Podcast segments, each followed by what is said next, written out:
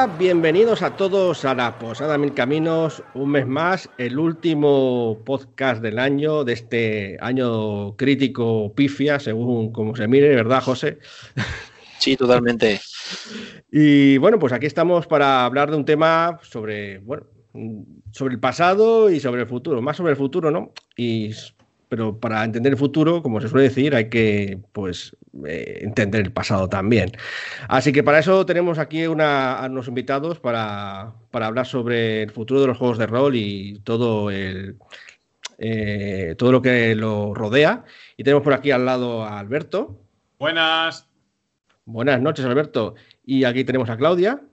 Buenas noches. Y por supuesto tenemos a nuestro preparadísimo Sergio, que está con su hidromiel siempre en ristre. Muy buenas a todos. Por supuesto también tenemos a Miguel. Hola, ¿qué hay? Buenas. Y finalmente José, que va a impartir su sabiduría como nos acostumbra mayormente, ¿verdad, José? Totalmente. Eh, en lugar de seguir con tanta fanfarra y tal, vamos a empezar a hablar de, de este tema. Que bueno, vamos a dividirlo en tres bloques, ¿vale? Vamos a empezar un hablando sobre eh, el asunto de los crowdfunding. Y creo que es un asunto que a todos nos llama mucho la atención porque de, ser un acontecimiento un poco raro, se ha convertido casi en, una, en un modo de, conseguir dinero para hacer los productos orientados a los juegos de rol. Y sobre todo, eh, en otro en otra parte de nuestra afición cercana, que son juegos de mesa, en, ahí, bueno, ahí triunfa los juegos, los crowdfunding muchísimo. Pero bueno, antes de nada vamos a preguntarnos qué, son los crowdfunding, porque quizá algún oyente no lo sepa. Eh, ¿Alguien quiere comentárnoslo? ¿Qué son los crowdfunding? Silencio en la sala. Nadie quiere mojarse. Eh, estamos buscando en la raya a ver qué pone. Venga, va, yo voy a decir lo que yo pienso. Un crowdfunding se supone que es un, en castellano, un mecenazgo. Es decir, eh, hay un proyecto eh, que quiere sacarlo un grupo de personas a una persona y piden fondos económicos para poder sacarlo adelante porque no tienen, no les llega y ya está.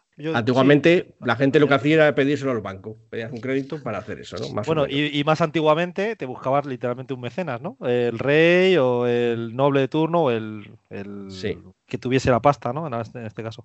Sí, eh, yo lo veo ahora mismo como un mecanismo de financiación, eh, una alternativa a lo mejor a pedir un crédito y también como un pequeño estudio de mercado, también lo vería, ¿no? Tanteas un poco el mercado, dices me financio a la vez que veo si tiene viabilidad el proyecto. Lo importante es que me financio a interés cero. Sí, por supuesto, porque es un mecenazgo. Eso es. Bueno, lo de interés cero tampoco es exacto del todo porque a la gente que te está eh, eh, aportando dinero tú le vas a dar ciertos beneficios. Todo eso tiene un coste. Ese coste es como tu interés, por decirlo de algún modo. lo, compro. Es cierto, es cierto, sí, sí. Sí, lo que pasa que mm, eh, sí, creo que cuando se refiere a mejorar interés cero es un poco a, riesgo cero, ¿quieres decir con eso, eh, José? También. Eh. Mm. También, también, también. Aunque no es del todo cierto, porque según algunas, porque de hecho ha habido, han empezado a legislar mucho alrededor de este asunto, porque antes no había casi nada sobre esto, a pesar de que el concepto de mecenazgo es más antiguo que, bueno, que los romanos casi. Y, y aún así, para algunos sí que se considera una especie de preventa. Mm, Miguel, ¿tú crees que esto de los mecenazgos se ha convertido en una preventa realmente? ¿O, hay algunos que sí y algunos que no? Joder, es una pregunta muy chunga. Eh, a ver, no sé. Sí que es cierto que el. A ver, eh, primero hay que definir eso, que es mecenado, que yo es una financiación colectiva de un proyecto entre un montón de gente que quiere salir adelante, se reúne dinero y se lleva a cabo y luego, bueno, los métodos pueden ser varios para llevar a cabo ese, esa financiación colectiva. Es un poquito para mí diferente a la preventa, porque la preventa al final es, em, como, ¿cómo decirlo? Es decir, sacas un producto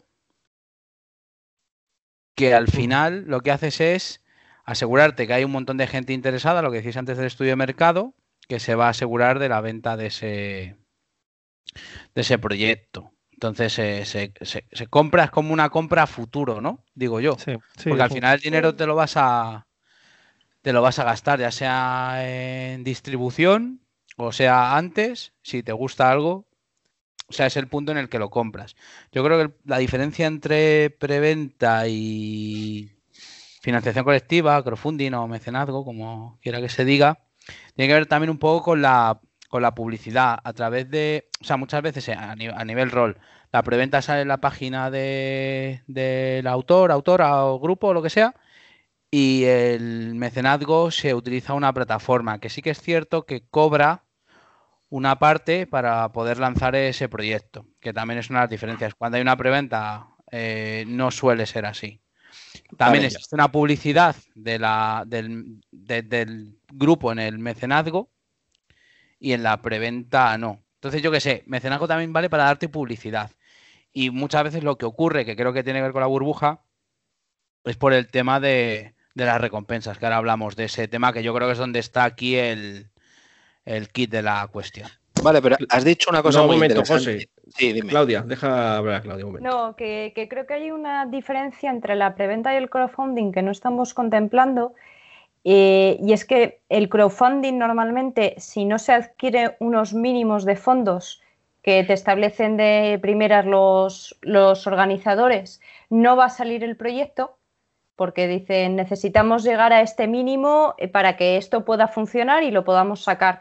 Y luego a lo mejor si liberas otros cuantos masitos, pues podremos conseguir mm, esto extra y esto extra y esto extra. Mientras que una preventa, preventa no necesita esos mínimos. A lo mejor la compañía va a decir, si no llego a este mínimo, no lo saco porque no me interesa. Pero no requiere de esos mínimos como un requisito para mm, poder sacarlo, que es lo que entraba ahí el tema del estudio de mercado o no estudio de mercado, ¿vale? Y, eso creo que es una diferencia importante. Lo que pasa es que sí que es verdad que hay en ciertos casos, como decís, como decimos, la compañía puede decir si no hay suficientes preventas, no lo saco porque esto no tiene interés, entonces sí que hay veces que se como que se disipa, se disimula, se confunde, se queda ahí una cosa entre una mm, cosa y la otra, la preventa y el crowdfunding. Alberto. A ver, yo añadiría algo aquí que creo que, se podría decir de algún modo que todos los mecenazgos son preventas, pero no todas las preventas son mecenazgos. Ya que una preventa al final es, eh, pues cuando una empresa ya ha decidido que va a sacar un producto, y si no sale, es más algo ajeno o algo, una incidencia o algo que haya ocurrido. Pero en principio es que lo van a sacar y simplemente te dicen, quien quiera comprarlo antes, pues lo tiene ya, porque se prevé que vaya a ser un producto demandado. Mientras que en el mecenazgo tú estás haciendo preventa porque no existe el producto ni siquiera, está en el aire, en el, es un proyecto. Y claro, es preventa pues porque la gente va a aportar el dinero antes ni siquiera de que empiece el proyecto desde cero. Entonces yo creo que más o menos, pues eso, sería otra forma también de definirlo. José. Sí, no, yo quería puntualizar varias cosas que ha dicho Miguel y, ya Claudia y Alberto también, claro.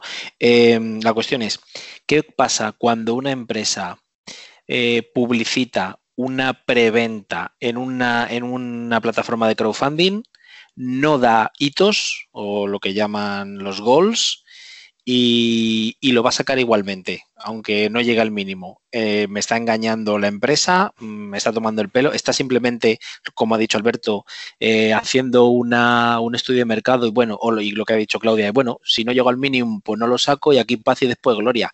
Me parece que es un uso fraudulento de lo que es una plataforma de crowdfunding. Mm, yo no sé si es fraudulento. Yo diría. Yo, creo que no. Yo no, creo que sea fraudulento. Fraudulento no a nivel legal, quiero decir a nivel emocional o, ético que me estás engañando, me estás vendiendo una cosa como de no, es que necesito dinero para sacarlo y no, lo, lo único que me estás diciendo es que si a la gente no le interesa, pues no lo saco. Claro, no, sí. De hecho, yo quería comentar, eh, haciendo alusión a. Vi hace unas semanas un, un videoblog de de autores que sacan libros y que sí que hacen mecenazgo, o sea, no tiene producto hecho y tengan goals o no, porque yo creo que lo de los goals, bueno, eh, no es estrictamente necesario. Puedes decir, no, yo doy este producto con estas condiciones y ya está. Lo de los goals son unas cosas que han hecho pues un poco para generar más ansiedad por comprarlo, no realmente porque sea eh, estrictamente necesario, ¿no? Y, hay muchos crowdfunding que no lo tienen. Pero algunos Efectivamente, he escuchado algunos videos que se quejan que, empezaron con esto de los mecenazgos y tal, y además aquí en España, y dicen, estamos viendo también un poco por causa de esto de las pandemias y tal, que ciertas editoriales no tan pequeñas o, que se presumen no tan pequeñas, eh, que tienen el producto casi terminado, eh, que hacen mecenazos, entre comillas, que, como tú dices, están disfrazados como, como mecenazos, como vamos a ver si sale. Pero en realidad son, son para que pongas el dinero antes y lo tengan ellos calentitos antes de que saquen el producto. Y entonces, bueno, pues legítimamente, pues ya cada uno, o sea, legalmente no veo mayor problema, ni siquiera, y lo legítimo en este caso, yo no sé si para todos será igual, ¿no? Eh, no sé, Sergio, que, cuéntanos, ¿qué, ¿a ti qué te parece este concepto? Hombre, eh, yo creo que aquí está lo legal que se puede hacer, lo que estáis contando. De hecho, yo tampoco soy tan seguidor de los crowdfunding, también me estoy enterando de muchas cosas ahora mismo. Eh, pero sí que a lo mejor eh, lo que decía José de ese, de ese, mm, ese, mm, esa moralidad, ¿no? De que está siendo un poco inmoral, que se está utilizando, o sea, se está exprimiendo los crowdfunding para algo para que lo que a lo mejor no nacieron en un principio.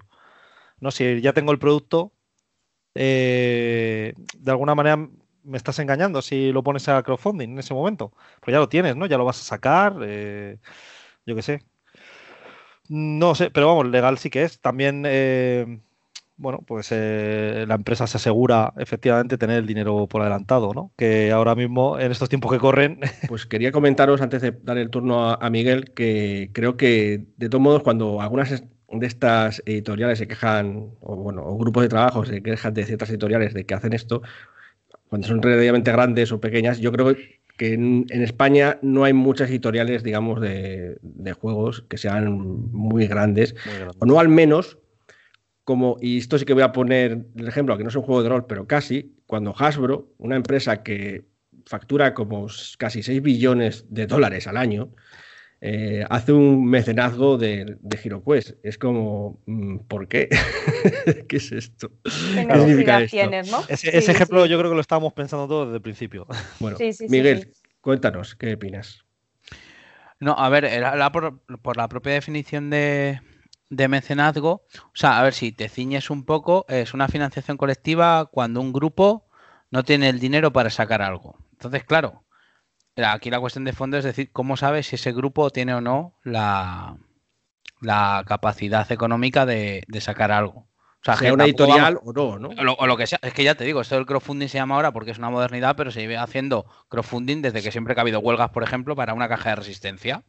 Pues es que es una financiación colectiva, no vamos a pedirle, eh, yo qué sé, o sea, vamos a hacer redefiniciones de cosas cuando han venido existiendo siempre. Es decir, no hay un dinero se necesita una financiación colectiva para algo y quien quiera participar libremente, voluntariamente, eh, participa. Y luego eso se hace, se, fabrica, se financia. Puede ser desde una película, un documental o incluso un disco. Eh, la cuestión de fondo, bueno, cuestión de fondo, a ver, creo que suma con todo el tema de la burbuja, ¿no? Porque al final el epígrafe de este, de este punto era, era un, el tema de la burbuja, ¿no? Sí. De si se está abusando de este, de este asunto, si, si, va a tallar al final, al final la gente se va a cansar porque al, final, al final no te deja, no dejas de vivir en el sistema en el que vives. Y la cuestión viene con las, con las recompensas, con los stretch goals también. Se está jugando mucho a poner miel, los dientes largos en un montón de gente.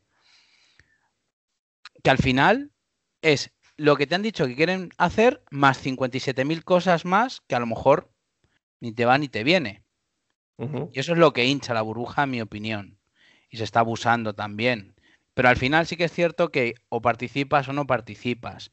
Otra cosa es luego es en las condiciones en las cuales te están metiendo a participar, que bueno, sería otro tema, pero per se la financiación colectiva no es algo negativo. Si hay una burbuja, yo creo que no es por la cuestión de la financiación colectiva, sino por otras cuestiones aledañas a la financiación colectiva.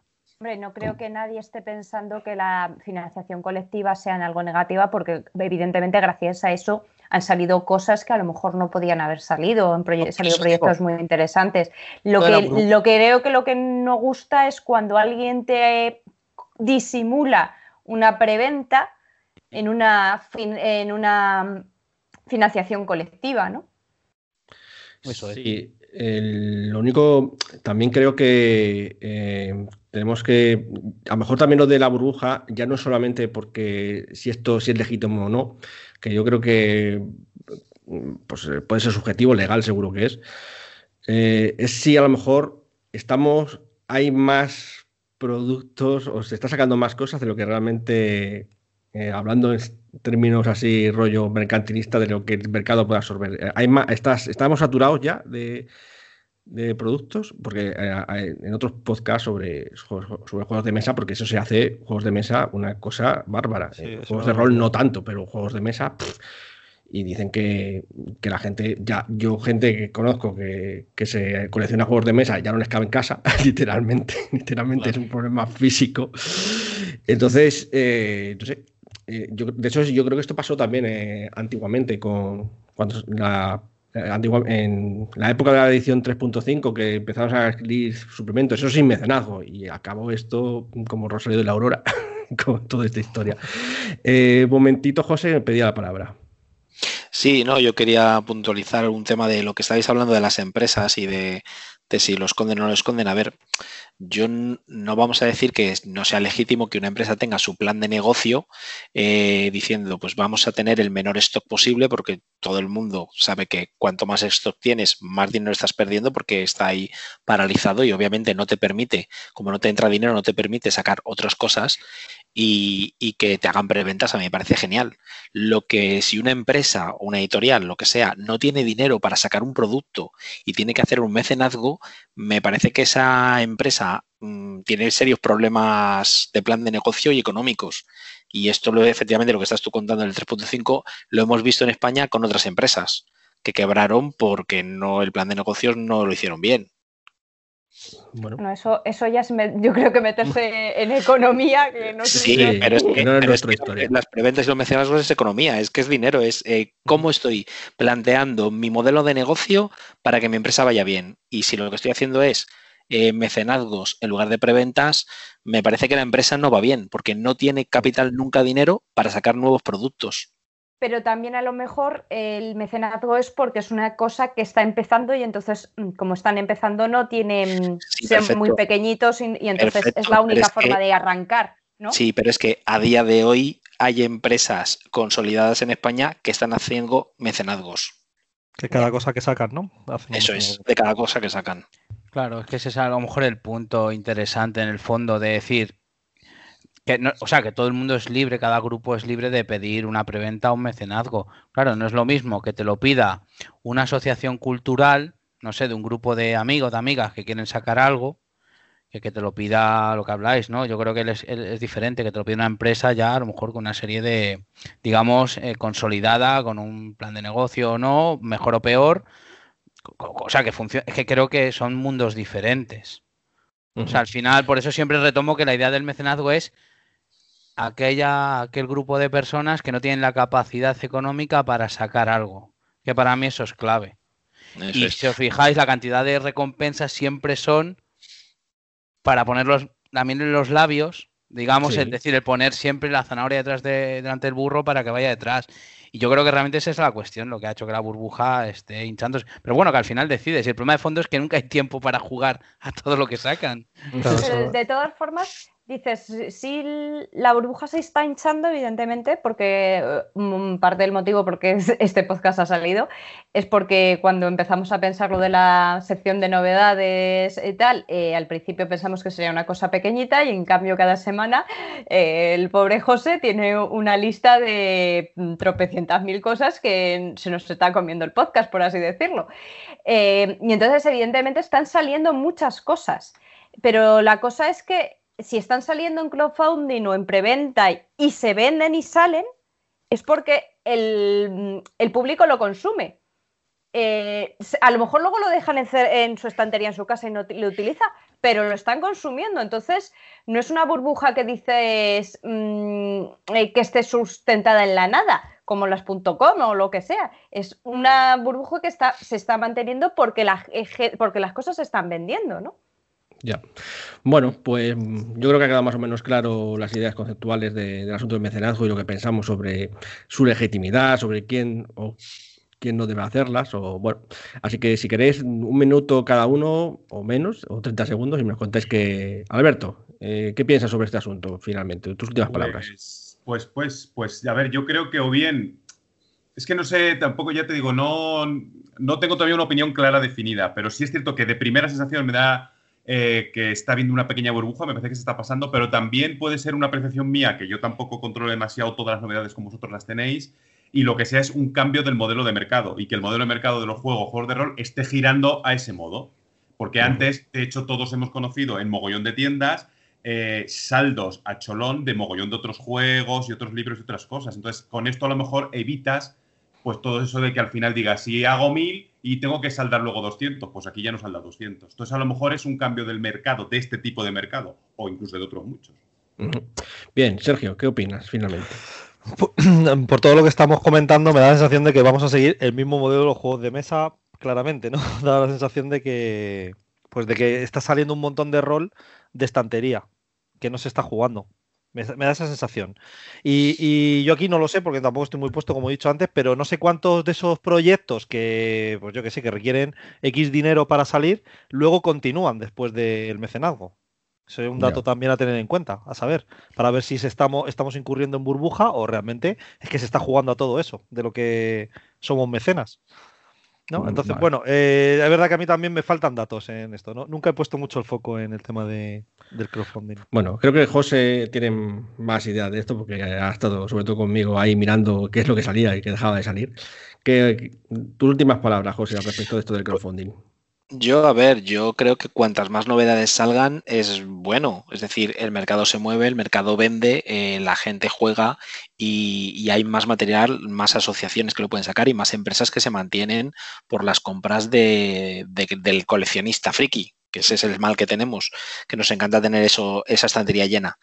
Pero efectivamente me parece que que si luego la línea, lo que estabais diciendo, si luego la línea no se consigue mantener, es una pena, porque es un, es un pluff, un buff que se llama, ¿no?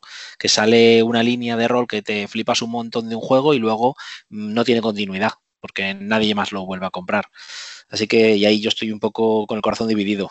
Bueno, entonces al respecto de eso, eh, y dejamos, damos también, también la última palabra a Miguel. Mm, tampoco es tan malo que haya juegos que sean un one shot, ¿no? Eh, Miguel, ¿qué opinas? Ahí sí que es cierto que tiene, yo estoy un poco con José, que por lo visto lo que nos gusta a la mayoría, si te mola mucho algo, es que tengan una continuidad en las líneas. Claro, no todos los juegos se prestan a tener líneas largas o no, o sea, es que ya depende de cada juego, como dices tú, a lo mejor hay un juego que con un libro es suficiente. Pero bueno, resumiendo muy rápido, yo creo que el crowdfunding es una cosa positiva, o sea, positiva. Cuando no ha sido positiva es porque se entremezclan otras cuestiones y muchas veces también que dependiendo de quién saque el crowdfunding tenga luego la capacidad operativa de no morir de éxito porque a base de recompensas yo creo que el problema viene cuando aquello, digamos, la, producción de eso, porque al final vemos mucha cosa virtual, plataforma, eh, la recaudación de dinero, pero luego detrás hay una imprenta, una fabricación que sigue siendo la vida real para poder sacar algo en un tiempo X para una gente X, que sí que es cierto que si hay una demanda, pues sí es positivo de que el rol, siendo nicho, pues se mantenga vivo. Bueno, y ya por último en esta primera parte, eh, Claudia, mm, te cedemos la última palabra. Eh, que lo que yo veo positivo de este modelo es que están saliendo cosas que se salen del sota caballo rey que antes a lo mejor teníamos Dungeons, eh, Lobo y tres cosas más y no había variedad porque las editoriales no se atrevían a diversificar y en cambio con este mecanismo, ya sea porque sean editoriales pequeñitas o porque hacen pruebas con cosas que a lo mejor antes no se atrevían con la preventa, están saliendo más variedad de juegos. Ya lo que pasa que el riesgo que corre es lo que decía José y Miguel de que a lo mejor no se continúe eso, porque hay juegos que sí que están diseñados para ser un one shot y hay otros que a lo mejor sí que pueden dárseles continuidad y sería una pena que se perdiera pero por lo menos ha surgido la posibilidad de que esos juegos lleguen a la, les dé la luz y que a lo mejor sigan, esa, sigan ahí. Entonces, mm, creo que eso es positivo. Muy bien. Bueno, pues este es el final del primer bloque y ahora no os vayáis porque vamos a hacer una entrevista, Claudio y yo, que no podéis perder. Así que hasta ahora.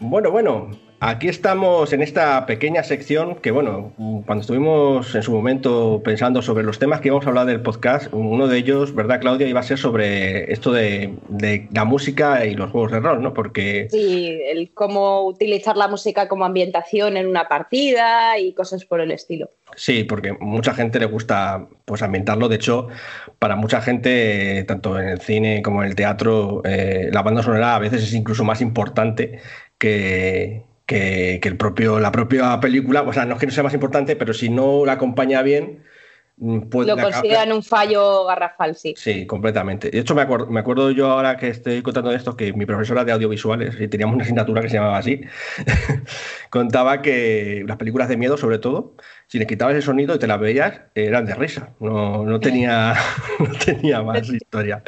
Bueno, el caso es que, como yo a mí también parece muy importante, aunque hay algunas personas, algunos jugadores que dicen que lo de la música en los juegos de rol es un poco así, yo a mí sí me parece importante.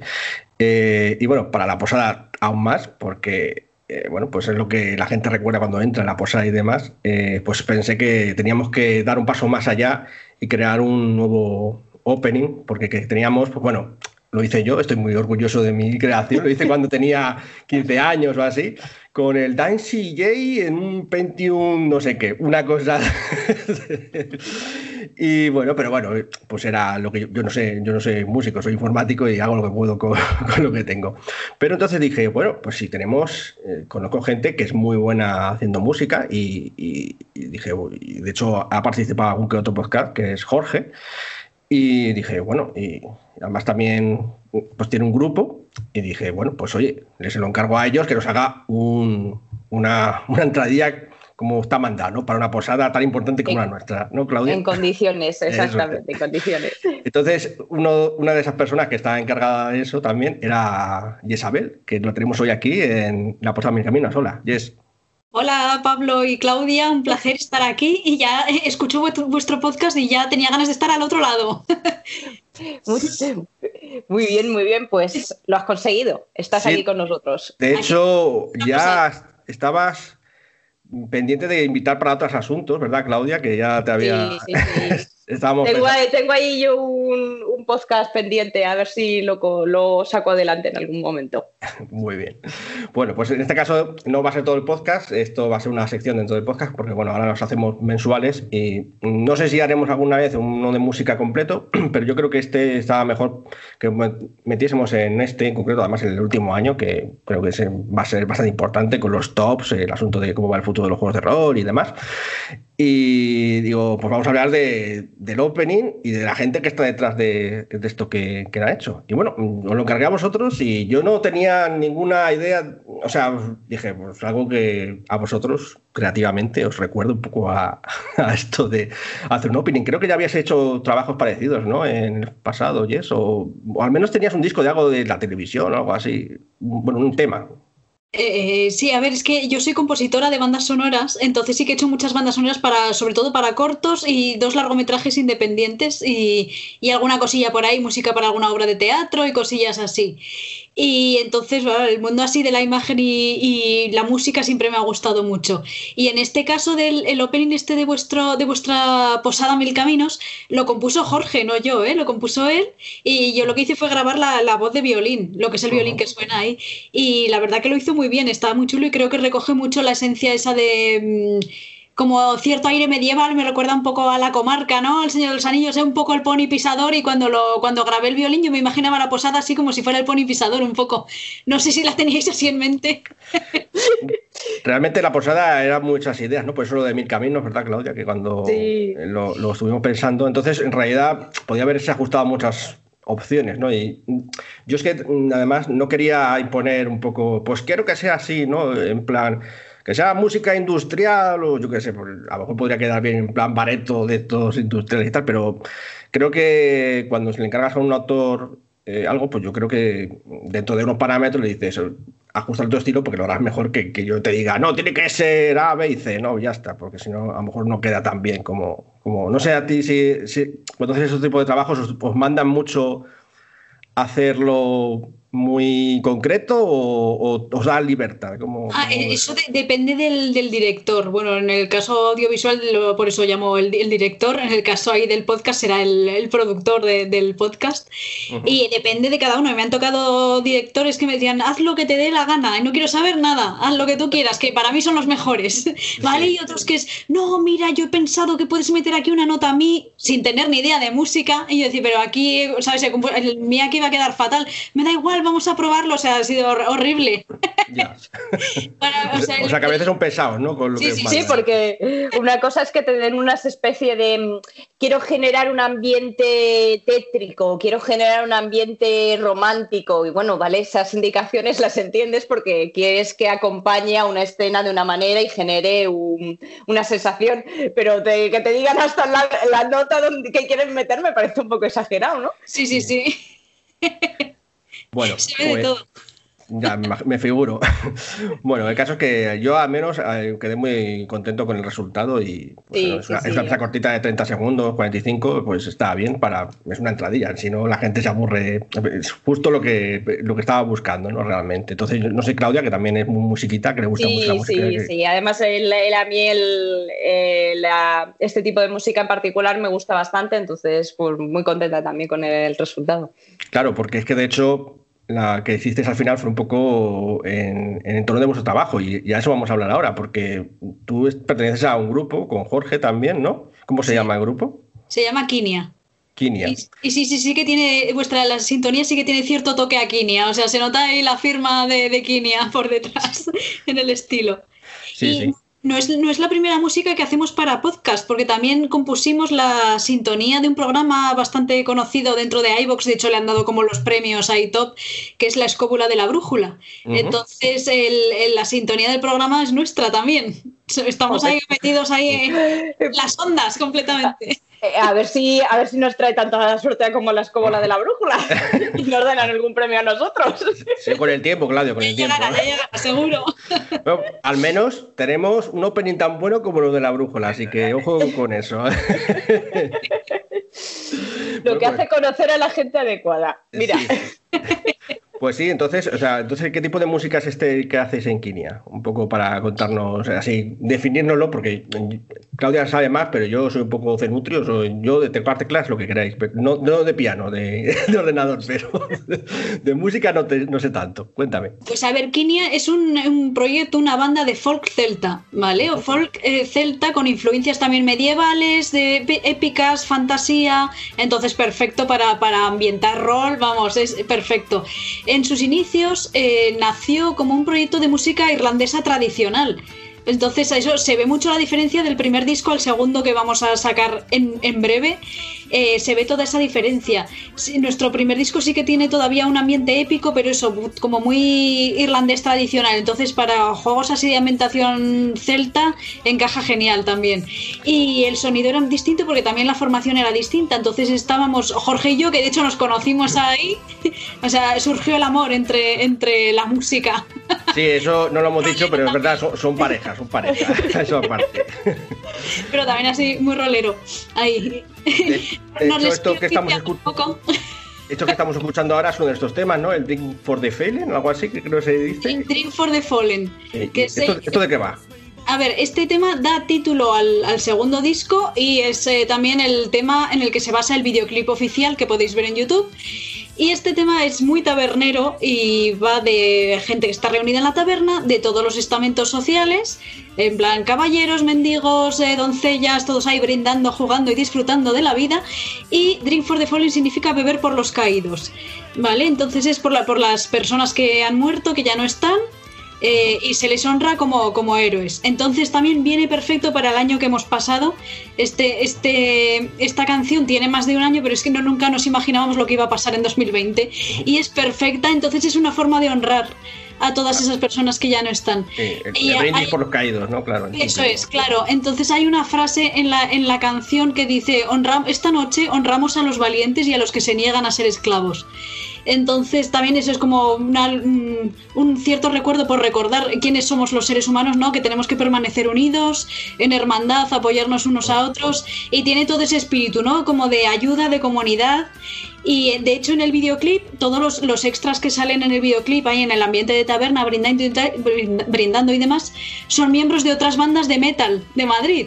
¿Sabes? ¿Ah, sí? sí, sí, Entonces eso es súper bonito. A mí me pareció precioso el, el, que otras bandas colaboraran, porque ya sabéis, en el mundo del, del, faranduleo, del artisteo, se habla mucho de las que si las competencias, las envidias, y eso en Kinia, todos los cinco componentes de Kinia siempre hemos estado en contra de eso. Y somos muy al revés, muy de, de abrir los brazos, de unir y de que la música una a todo el mundo, no que haya enfrentamientos de egos y tonterías de esas, ¿sabes? Y bueno, ya que hablabas de los miembros, cuéntanos de quiénes sois personalmente cada uno, de lo que, quién compone Kinia. Pues Kinia somos ahora mismo cinco personas. Entonces está, voy a empezar ahí como por edades. El, eh, de mayor a menor está José Luis Frías, que es eh, bastante conocido, es como el, veterano de, la banda que eh, ha tocado también en otros proyectos de folk, ha tocado en muchos estilos, ha, tocado por todo el mundo y, se encarga de las flautas y de la gaita. Luego estaría Jorge, que ya lo conocéis aquí en el programa, que es el guitarrista y también es el productor de sonido. Entonces la producción del disco la ha hecho él y la verdad que eh, desde aquí le doy la enhorabuena porque el disco ya lo escucharéis, suena increíble.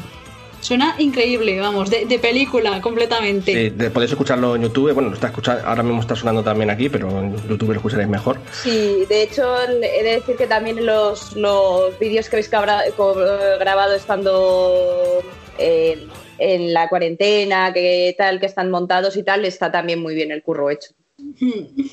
que lo habéis hecho entre los dos, tú el vídeo y el, el audio, ¿no? Sí, sí. y, nada, eso, entonces seguiría yo en la lista por orden de edad, ahí estaría yo en medio. Y soy la violinista y también me encargo de, la gestión de la banda, o sea, el violinista y manager. Es como ahí, el, poder en la sombra. y también de montar los vídeos durante la cuarentena, claro. Y, luego vendría el cantante Pablo, Pablo que eh, se encarga de la, de la composición de la mayoría de las letras. Las letras las escribe él. Y he de decir que fenomenal. Entonces las letras del disco las ha hecho él todas, las ha escrito todas, menos el de Las hogueras de San Juan, que es la única canción que está en castellano, el resto está en inglés. Y esa la, hice yo que es como la, balada del disco, muy bonita. También para ambientar así tema fantasía, tipo Tolkien, así más etéreo, eh, perfecto. De hecho... Que, esa es una colaboración, ¿no? Sí, ahí tenemos un, es un dúo y entonces tenemos una invitada que es Lady Morte, la cantante de Trobar de Morte, que es un grupo, un grupo mítico también, porque llevan ya 20 años de trayectoria, de folk, pero es más tipo fantasía, atmosférico, entonces eh, tiene unas texturas y unos ambientes, su música maravilloso, también para ambientar así de fondo, para, para jugar al rol, os viene muy bien. Entonces eh, se complementaba la energía de Kinia con la sensibilidad de, esta chica. Entonces es la balada, esta es magia pura. Y eso de lo de la sensibilidad de esta chica con Kinia es como eh, tiene que algo que ver con esto de jugando con enanos, el tema que estamos escuchando ahora, el gambling with the dwarf o algo así, ¿no? Bueno, ese, ya no, no tiene nada que ver porque ese tema ya es, eso sí que es, pura juerga y puro roleo. Entonces es un ambiente completamente tabernero, con enanos de por medio, haciendo trampas en el juego, apostando y demás. Y, bueno, el tema va creciendo y al final acaba en épica pura y en alegría y cachondeo, que es también lo que quiere traer el disco este, un poco de alegría, que también es que parece hecho para este año, porque también nos hace falta mucha alegría, ¿no? El unirnos, la hermandad, disfrutar y pasarlo bien y echarnos unas risas. Y si encima es con buena música, pues mejor. Sí, este, sí, la verdad es que este es un tema como más divertido, y ¿no? Pero yo digo que si estuviese aquí Alberto te diciendo, ah, enanos, Blancanieves y estas cosas. No, no tiene nada que ver, pero bueno. Bueno, te hemos cortado el último integrante. Ah, es verdad, madre mía, pobrecillo, como, como nos escuche. Vale, el último integrante es, eh, tiene un nombre artístico y se llama Gato y se encarga de la percusión. Entonces en Kinia metemos eh, mucha fusión y tenemos, eh, se encarga de la percusión, utiliza cajón flamenco y bodran, que es pandero irlandés. Y también tenemos de vez en cuando unos invitados que pues hemos añadido, hemos hecho temas con batería, temas con bajo, entonces esos, según el tipo de concierto, pues participan o no. Pero vamos, lo ideal sería que, estuvieran siempre. Lo que pasa que ya os digo, teníamos muchos proyectos y el COVID los ha truncado casi todos, así que los iréis viendo poco a, poco, a poco. Y esos invitados son eh, eh, Javi Santoyo, que ha tocado con nosotros en muchos conciertos en Alcalá de Henares, eh, Pedro y Alberto en la batería y el bajo, que también son como son ya parte de la familia Quinia. Entonces somos cinco, pero ellos son como los primos que vienen de visita de cuando en cuando. los extras invitados de honor y algo así, ¿no? Eh, pues, o, sea, que tenéis encima un montón de gente que de vez en cuando eh, pues, se une al concierto, como quien dice, ¿no? Y bueno, hablando de conciertos un poco, ha sido un año bastante duro en este asunto de conciertos, supongo, para, para todos y para Kinia también, claro, obviamente. ¿Cómo, ¿Cómo va la cosa de los conciertos? Pues para Kinia ha sido durísimo porque además ten en cuenta que es una banda que lo hacemos todos nosotros, no tenemos ningún apoyo de nada. Entonces es todo autoproducido, autogestionado, eh, no tenemos padrino, todo lo hacemos con nuestro sudor y nuestras lágrimas. Y, a pesar de eso, ¿vale? De, ir un poco por nosotros mismos, eh, nosotros solos habíamos conseguido grandes cosas. Habíamos tocado en Bulgaria, en varios festivales internacionales de folk y, vamos muy bien, teníamos muchos conciertos, algunos maravillosos. Eh, todo lo que hemos hecho a lo largo de estos años de trayectoria, que tampoco llevamos mucho, es una banda muy joven, llevamos dos, tres años y había sitios como por ejemplo Embriones, en unos conciertos que nos invitaron a tocar que encima son de interés cultural nacional. Eh, pues íbamos a repetir por tercer año, porque había sido un éxito los dos años anteriores y con el COVID fue eso como pim pam pim pam, empezó a, empezó a caerse todo y todo cancelado. Entonces llevamos desde marzo, que justo cuando empezó el confinamiento teníamos el concierto de San Patricio, es como para el mundo de la música celta el día más importante del año, San Patricio. Y iba a estar lleno, eso, vamos, iba a ser un, y habíamos preparado sorpresas, canciones nuevas, en fin que el concierto no es llegar y tocar, detrás hay días y días de preparación, de ensayo, de promoción, un trabajo que no se ve y que está ahí y que es eh, mucho tiempo y dinero invertido y demás y pues eso, imagínate eso, multiplícalo por todos los conciertos hasta ahora. Y nada, ahora parece que empieza como a moverse todo un poquito, muy poco a poco, con cientos de medidas de seguridad, pero bueno, parece que se empieza a mover un poco. Y entonces tenemos dos conciertos organizados, vamos a ir preparando de poco en poco poco, porque ya sabéis que ahora la vida semana a semana cambia. Entonces vamos a empezar en enero con un concierto en Vitoria, el 9 de enero, en la sala eh, Urban Rock y el 22 de enero en Madrid, que es, espero que vengáis, todos los, fans que haya de la, de la posada en Madrid, en la sala Rockville y es aforo súper limitado con muchísimas medidas de seguridad para garantizar que la gente lo pueda pasar bien, pero sin preocuparse. O sea que, y en caso de que pasara algo, porque ya sabéis que esto está muy raro, en caso de que pasara algo y hubiera que cancelar o aplazar, se les devolverían las entradas a todo el mundo. O sea que si alguien se anima, si nos queréis venirse. está, todo, todo bajo control, al menos hasta donde podéis vosotros controlar, por lo menos. Claro. Bueno, Claudia, ¿queréis decir algo? Eh, no, no, no, que decía que íbamos, eh, a intentarlo, vamos a intentar ah, asistir. sí, aquí la gente de la, posada, todos nuestros oyentes y tal, eh, son gente esa nota y seguro que no tiene ningún problema en ir a tomarse un hidromiel ahí en el concierto. Bueno, eh, pues eh, sí, la verdad es que esto que estás contando es una tarea titánica, incluso como titánica eran las tareas que hacían algunas mujeres en el pasado, como Gracie O'Malley, que estamos escuchando ahora también una canción en honor a ella, ¿verdad? Eh, que era una pirata irlandesa de las que nos habló mucho Sergio en el podcast de, del 8M, creo, ¿no? ¿Fue Claudia? Sí, sí, fue el del 8M, en el que hablamos de personajes femeninos históricos que podrían utilizarse en partidas de rol porque aquí la inspiración no solo viene en el ambiente que genera la música, sino muchas veces en las propias historias que puede contar la música. Claro. Y esto, esta canción, ¿cómo, la, ¿cómo fue el proceso creativo de esta canción? Eh, ya que estamos hablando de Grace O'Malley, que tanto hablamos aquí. Pues mira, sí, efectivamente, esta canción es, es la, la única canción biográfica basada en un personaje real que tenemos en el disco y es, muy interesante, este personaje es fascinante, la verdad es que da para, para, hacer una película, para rolear durante días.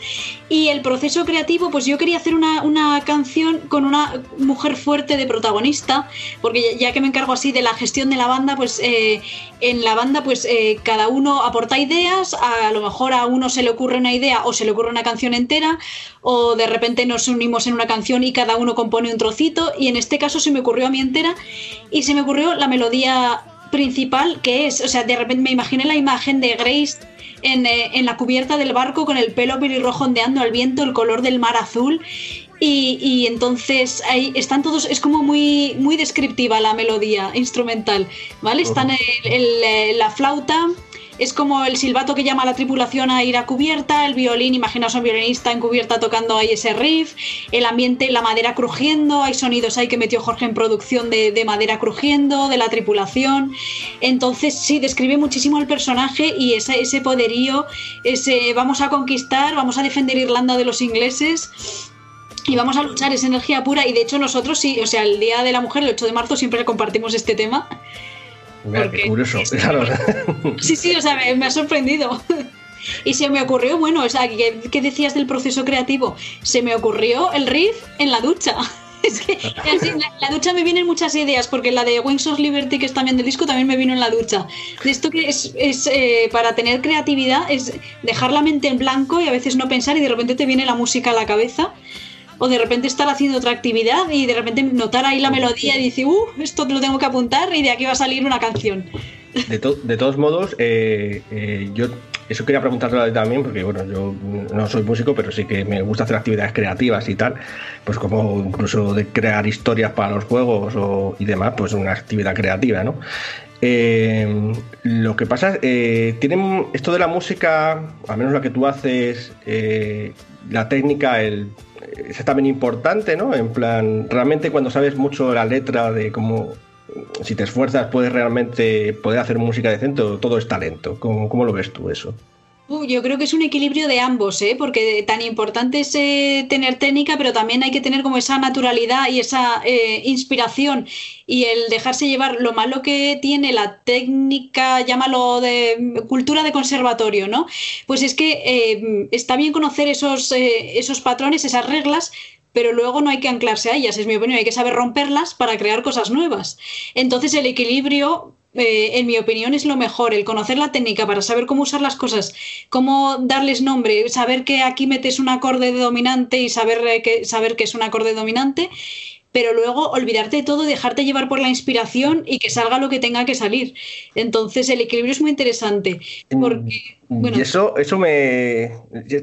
todo esto viene porque sé que tú hiciste un trabajo que se llama Geometría Sagrada o algo así, en el que nos has confesado que tenía mucho que ver con las matemáticas y eso, que parece que es un tema así como como, como, como muy, muy, muy fijado, ¿no? Como que no hay nada que inventar y sin embargo me estás contando todo esto. Cuenta, cuéntame cómo justificas. Claro, claro, el de, geometría sagrada, por ejemplo, no, tiene mucho que ver con lo de Kinia. Claro, lo de Kinia es como mucho más, más relajado en el sentido de que es más alegría, inspiración, eh, todo más inspirativo. El de geometría sagrada sí que está basado en unos patrones. Entonces, claro, ahí sí que hay como una, una base de anclaje. ¿No? Si, si, se compone sobre el eh, número pi, pues ya sabes que son unos números determinados, o sobre la secuencia de Fibonacci, pero luego ahí está la creatividad para coger eso, ¿no? esa serie numérica y convertirla en intervalos o en acordes, en determinados ritmos, armonías, entonces ahí ya juega la creatividad. Entonces ves ahí por una, una parte que podríamos decir más técnica, ¿no? Más que serían matemáticas, y otra parte que sería pues eh, la parte artística. Pero es súper interesante combinar las dos cosas, ¿eh? es como combinar hemisferio izquierdo y hemisferio derecho y entonces tener así como la ciencia y el arte van de la mano. Completamente. para otra ambientación rolera ahí de, del espacio, qué sé yo. No sé, pero la verdad es que a mí me, llama mucha atención, ¿no? Porque bueno, soy más de, vengo más de pues, cultura más técnica, ¿no? Por, eso de la informática y tal, pero siempre tengo la sensación de que sí que están muy unidos, ¿no? Los dos conceptos de, de, bueno, de, eso de la matemática y, lo, y lo musical. bueno, de hecho, pues, muchas veces se habla de la música de, cómo suenan los planetas, las estrellas y tal, que tienen sonidos, ¿no? Porque no dejan de ser frecuencias y puedes convertir a, sonidos que puedes escuchar con, los oídos. Una, cosa es que una frecuencia sea un sonido, es que era claramente la base, lo que pasa es que el que puedas oír los planetas no quiere decir que sea algo agradable de oír. Ahí viene la parte de la creatividad, supongo yo, ¿no? Pero fíjate, de lo de la música de las esferas, sí que de los, de los planetas, del movimiento de los planetas se emitía sonido, es decir, frecuencia, de eso ya hablaba Pitágoras, o sea que no es nada, nada eh, antiguo y la unión de las matemáticas y la música también lo tenía Pitágoras muy en cuenta y toda la escuela pitagórica. Sin embargo, en los coles hoy en día, bueno, a la música no se le da ninguna importancia y, se enseña separado de las matemáticas, cuando en realidad es lo mismo. Ambos son, son patrones, son armonías, son números y, sería mucho más fácil entender la música a través de las matemáticas y las matemáticas a través de la música. Ahí si nos escucha algún profe, ahí lo dejo. puede que incluso inspire a algunas personas que a lo mejor se le da mal, mal, las matemáticas para decir, bueno, pues es que las matemáticas sí que tienen una practicación práctica que sí que te llena, ¿no? Porque claro, es algo muy arisco, ¿no? Las matemáticas para mucha gente, pero si lo si lo ves como algo que sí que tiene sentido, como en la música, y lo tiene, pues, pues podría ayudar, ¿no? Y por eso lo del tema este que hiciste, es, eh, bueno, el tema, el, disco. el, disco. de Geometría Sagrada, pues me llama bastante la atención. Además también le añades mística y demás, ¿no? Sí, claro, porque o sea, hay, algo mágico en el estudio, en, la observación de que esos patrones matemáticos existen en el, universo y están replicados en la naturaleza desde lo macrocósmico a lo microcósmico, es decir, la misma proporción em, armónica y, geométrica tiene una galaxia que cumple la espiral Fibonacci como la concha de un molusco o la hoja de un helecho, es el mismo patrón. Entonces, eso es, eh, eso es ciencia pura, pero también es magia pura, por eso tiene ese componente místico. Bueno, pues eso, nos estás dando hasta ideas para partidas de rol, fíjate. Sí, pues, lo que iba a decir, que, el, que otro de los usos que la música puede tener es el inspirarte para crear historias, crear personajes, crear no solo dentro de la propia partida. Igual que dices que estás haciendo una cosa y te surge una idea musical, el que estás oyendo una música y te surge una idea de narración, de historia. Sí, exacto, porque además hay muchas músicas que son descriptivas, que te hablan de, te describen personajes. En Star Wars, por ejemplo, la Guerra de las, Galaxias, ahí lo tenéis súper claro. El tema de Darth Vader, que todo el mundo conoce, es ahora la gente lo escucha y enseguida lo asocia al personaje. Entonces, a la hora de aplicarlo al rol, bueno, y en El Señor de los Anillos, por ejemplo, es lo mismo. O sea, eso se llama leitmotiv, el asociar una idea musical a un elemento como el anillo único, a un personaje como Frodo o a un lugar como eh, Rivendell, por poner un ejemplo. ¿Vale? Entonces eso a la hora de inspiraros para, bueno, para cualquier tipo de, juego y de ambientación es, muy interesante. Eso, además es un hecho muy curioso, ¿no? Porque parece que estamos hechos para eso nuestro cerebro, porque parece que asociamos fácilmente un, conceptos a un, a un ritmo concreto y se nos queda muy fijado y como tú dices, solo escuchamos la marcha imperial de Star Wars y decimos, ya está, ahí está. O lo de Señor de los Anillos y dices, ahí está. O el, leitmotiv de un personaje y dices, ese es el personaje. De hecho, mm, ahora con YouTube y tal, eh, hay muchos vídeos de gente que sabe de música y tal. Y dices, es verdad, o sea, a veces te cuentan la historia antes de que salga porque si hay un personaje que va a salir y ya está sonando, y si te fijas muy bien, puedes hasta averiguar por la música quién es el que está detrás de todo esto, el, asesino, por ejemplo. O, el, como era, por ejemplo, Voldemort en Harry Potter, eh, por esto era también un leitmotiv. Y en algún momento hablan de él, pero no sabe si está, y sí que está porque está el leitmotiv de, de él, ¿no? Sí, bueno, pues nada, eh, Claudia, ¿quieres hacer alguna preguntilla más sobre Kini y demás? Pues, eh, he de decir que, has cubierto muy bien eh, las preguntas para no estar muy seguro de lo que, ibas a, a preguntar, ¿eh? No me has dejado mucho hueco. Luego es que si yo no hablo casi nada, ya lo sabes. No, eh, no nada, en absoluto. Bueno, en todo caso, eh, ¿quieres contarnos alguna cosita más antes de que recomendemos, que nos vamos a recomendar y mucho y vamos a dejar los enlaces aquí en el podcast? Eh, ¿Yes? Ah, genial. Bueno, pues nada, bueno, sí, quería comentaros que, que este año ha sido un año terrible para la música y sobre todo para los músicos que, que, nos que no hay una discográfica que nos apoye por detrás, que lo hacemos todos nosotros solos. Y entonces que si queréis apoyarnos eh, comprando nuestro disco, bueno, ya tenéis ahí las redes sociales que os dejarán aquí en el programa. ¿Cuándo va a salir, por cierto? Sale el 1 de enero y, ¿Y por qué sale el 1 de enero? Bueno, pues es, una fecha simbólica, ¿vale? ¿Por qué? Porque 2020 ha sido tan duro que hemos dicho, vamos a dar nuestra música, que es todo energía, alegría, positividad, para empezar 2021, ¿no? Y que esa música nos arrastre ahí 2021 con energía positiva, venga lo que venga. ¿Vale? Entonces ahí es como un chute de energía positiva con Kinia desde el primer día del año. Entonces, ¿eso se puede comprar por internet o, cómo se puede comprar el disco si queremos? ¿O también se puede comprar en digital? ¿Cómo, cómo va esto? Claro, sí, saldrá, en plataformas digitales, pero bueno, os recomendamos que consigáis el disco físico, porque además viene con un libreto, con unas eh, fotos muy chulas y demás. Y eso se puede conseguir eh, escribiéndonos a nuestro correo electrónico, que es kinia.band.gmail.com o a través de nuestras redes sociales, Kinia en Facebook y Kinia Band en Instagram. Y luego pondremos una tienda online también, pero es que saldrá a partir del día 1. Entonces, de momento se puede reservar por esos canales. Guay. O sea que tenéis, entonces tenemos conciertos, hemos dicho, en Vitoria eh, y luego en Madrid. Eso es. Y aparte, pues bueno, el disco, los que quieran escucharlo a partir del 1 de enero se lo pueden descargar. Y ya hay algunos avances eh, en YouTube para escuchar también con su correspondiente vídeo y demás, ¿no? Eso es. Entonces así os sirve para. Es un disco que es eh, maravilloso para regalar en Navidad y luego lo podéis quemar utilizándolo en ambientaciones roleras. Pero no físicamente. Quemar, no, no, no, no.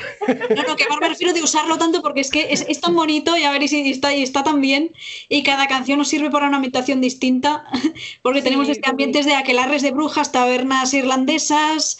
Eh, eso, bosques, en fin, de todo, hay de todo hay para, para ambientar. Bueno, pues nada, Jess, un honor haberte tenido aquí en la Posada de Mil Caminos. Esperamos tenerte en otras ocasiones. Eh, también para la música, porque vamos a hacer más cosas de música, que Claudia ha dicho, vamos a hacer más cosas de música. Y yo, vale, vale.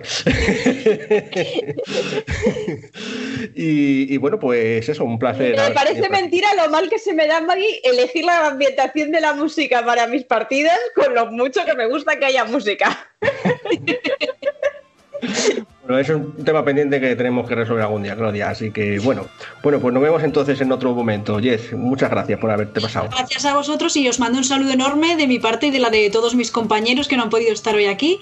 Y mucha suerte con el podcast, que está fenomenal. Seguid adelante. Muchas gracias igualmente. Gracias. Hasta luego. Hasta luego.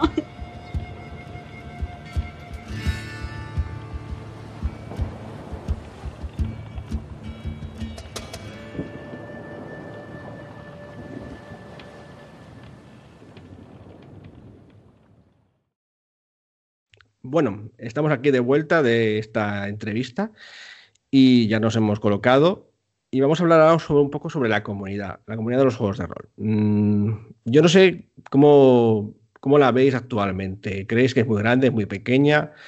Está unida, está dividida. Eh, y no, me refiero solamente al Twitter, porque yo eso creo que es un nido de, de, leche sin parar. Aunque debo decir que lo ha sido casi siempre antes del Twitter también. Eh, yo he estado desde el principio listas de correo, cuando había listas de correo. bueno, sigue habiéndolas, pero ya se usan poco. Y, y los foros y demás, y siempre ha sido como, bueno, a ver quién tiene el ego más grande. Eso me hace gracia porque en la entrevista que, hemos hecho ayer hablaban de que la farándula se pelean mucho entre ellos y tal. Yo creo que se pelea todo el mundo entre ellos. Es una cosa, es parte de la condición humana, supongo, no lo sé. El caso es ese, que, bueno, eso por un lado, pero sobre todo ahora que ha pasado todo esto de la pandemia y tal, y hasta he escuchado en la televisión, no sé si en la televisión o en, algún periódico, decían que recomendaban que no jugasen a juegos de mesa, ¿no? Eh, porque claro, a ver si expandían los virus y esas tal, la gente. Y bueno, no sé, no sé cómo lo veis, Alberto. ¿Cómo, cómo ves el estado, la salubridad de, los jugadores? Pues ¿Hay vida nueva? ¿Cómo lo pues ves? Pues a ver, yo lo, que, lo que dices tú, aparte de que siempre hay mucha discusión de yo llevo la razón, yo llevo la razón, esto es así y esto es asá, lo que estoy viendo, por lo menos en la parte de juegos de rol, de lo que es lo que más sigo así por grupos de, pues como dices tú, tanto Twitter como Facebook o otros así por el estilo, lo que veo es una diferenciación muy grande entre las generaciones nuevas y las generaciones antiguas. Es donde veo la, gran, la, gran, la gran grieta. Y es, eh, eh, los más viejos decimos que los otros no saben jugar y que vienen con ideas nuevas y que, yo qué sé, que, no tienen ni idea, y los otros que los otros, por ser muy viejos, que se creen que lo saben todo y que tampoco es así. Y es como hay como si hubiera ahí un muro infranqueable, que no entiendo por qué, quiero decirte, porque además es como estamos jugando al final todos a lo mismo, pero donde, donde tengo una sensación de que hay siempre, siempre la misma pelea y la misma discusión y que si una por el idioma, porque nosotros estamos más acostumbrados a decirlo todo en castellano, que es como lo leemos, ellos lo han leído todo en inglés y entonces lo mezclan todo. Pues nosotros decimos, mi mago lanza un hechizo y ellos dicen, mi mago castea un hechizo. A nosotros nos chirría y a ellos les molesta que a nosotros nos chirríe. Quiero decirte, y así, eh, eh, con como muchas discusiones que son como cuatro o cinco discusiones todo el rato la misma, todo el rato la misma. Es la sensación, la sensación que me da a mí con, al menos con el tema del rol, de lo que veo. Veo que, y ahora doy la, la palabra a, José, eh, que, que, además hay, lo que estoy viendo, es que sí que hay bastantes, me sorprende, hay, sí que hay bastantes jugadores nuevos para lo que yo imaginaba. Lo que pasa es que no, son, no todos los jugadores nuevos que están entrando son especialmente muy jóvenes, ¿sabes? Son, a lo mejor ya son, tiene sus 30 y muchos, o sus 40 y muchos, o, más. Pero bueno, son jugadores nuevos en el sentido de que llevan meses o un año así jugando y efectivamente también tienen muchas peleas con esa historia. Tú, José, ¿cómo ves la, la afición? Bueno, yo la verdad es que no tengo redes sociales, gracias a Dios porque me salí de eso hace ya años, lo dejé, pero de vez en cuando sí que me llegan noticias y lo que ha habido últimamente, la más sonado ha sido una discusión sobre la famosa élite rolera que llaman. Es lo que dice Alberto, en ese caso la élite rolera seríamos los de nuestra generación, creo, y, el resto... No, queda pues, claro eso, ¿eh? No queda claro, sí, porque porque hay muchas edades, desde la nuestra hasta gente más mayor. Mi hermano, por ejemplo, que es el que me inició a mí al rol, probablemente podría seguir jugando al rol y considerarse a sí mismo élite rolera porque empezó cuando el rol llegó a España. Y, pero sin embargo nunca me ha dicho nada. Y luego la gente nueva que está llegando, que tiene otra concepción del rol. La verdad es que me parece que por lo general la, la comunidad rolera está unida y estos son pues trolls de estos que tú ibas a decir antes, que está lleno no hay tantas pesados. No, yo creo que no hay tanta que no hay tanta pelea. Yo creo que son de vez en cuando alguien que quiere sacar los pies del tiesto, pero yo creo que la comunidad está unida. por eso precisamente se ve la cantidad de crowdfundings y de preventas que está que está viendo, porque la comunidad va a ayudar al pequeño, a la pequeña empresa o a la gran empresa y dice, oye, voy a sacar un producto nuevo, ¿quién me ayuda? Y, y la comunidad se vuelca la comunidad, pues los 200, 300 personas que lo apoyan, que tampoco la comunidad las 300 personas, que no es muy grande, pero bueno. No. Pero bueno, para lo que dice, yo nunca nos llamaría a nosotros nicho, pero bueno, que somos una comunidad que mueve muchos miles de millones también, no somos como un videojuego, pero vale, miles de millones me he pasado. Pero millones, pero millones de euros sí que mueven los juegos. A nivel mundial, supongo. A nivel mundial, sí. Miguel, ¿tú cómo, cómo, ves la comunidad? ¿Cómo la sientes? ¿Cómo la percibes? ¿Está sana o está demasiado...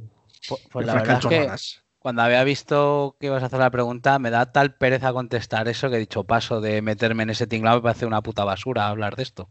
O sea, al final lo digo en serio porque, no sé, creo que es una falsa percepción hablar de, de lo que cae en las redes. No sé. Eh, creo que voy a pasar palabra. o sea, en serio, me, me da darle bombo a esto me parece participar de algo que está inventado sobre categorías que no valen para nada.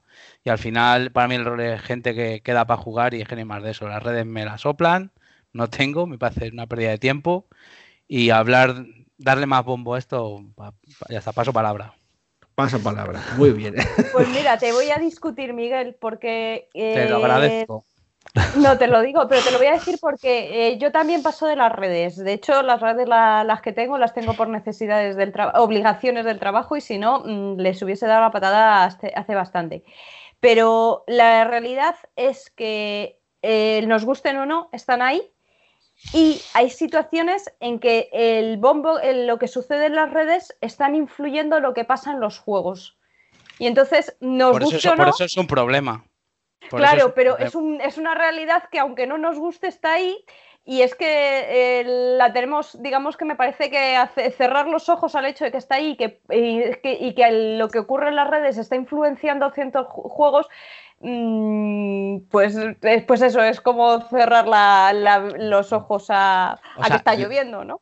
No, no, no, a lo mejor me he explicado yo mal. El no participar de un debate porque no te importa, no es negar el debate, es que simplemente no quieres participar del debate porque cuando tú quedas a jugar al rol en una mesa, no vas a la mesa con la cantidad de chorradas que se dicen en las redes, te das a jugar al Dungeons o la llamada, lo que te dé la gana, y te olvidas. Y la, cuestión de fondo es pasar un buen rato con amigos y con amigas. Lo demás es absurdo. Y si tiene peso, hay que mirárselo.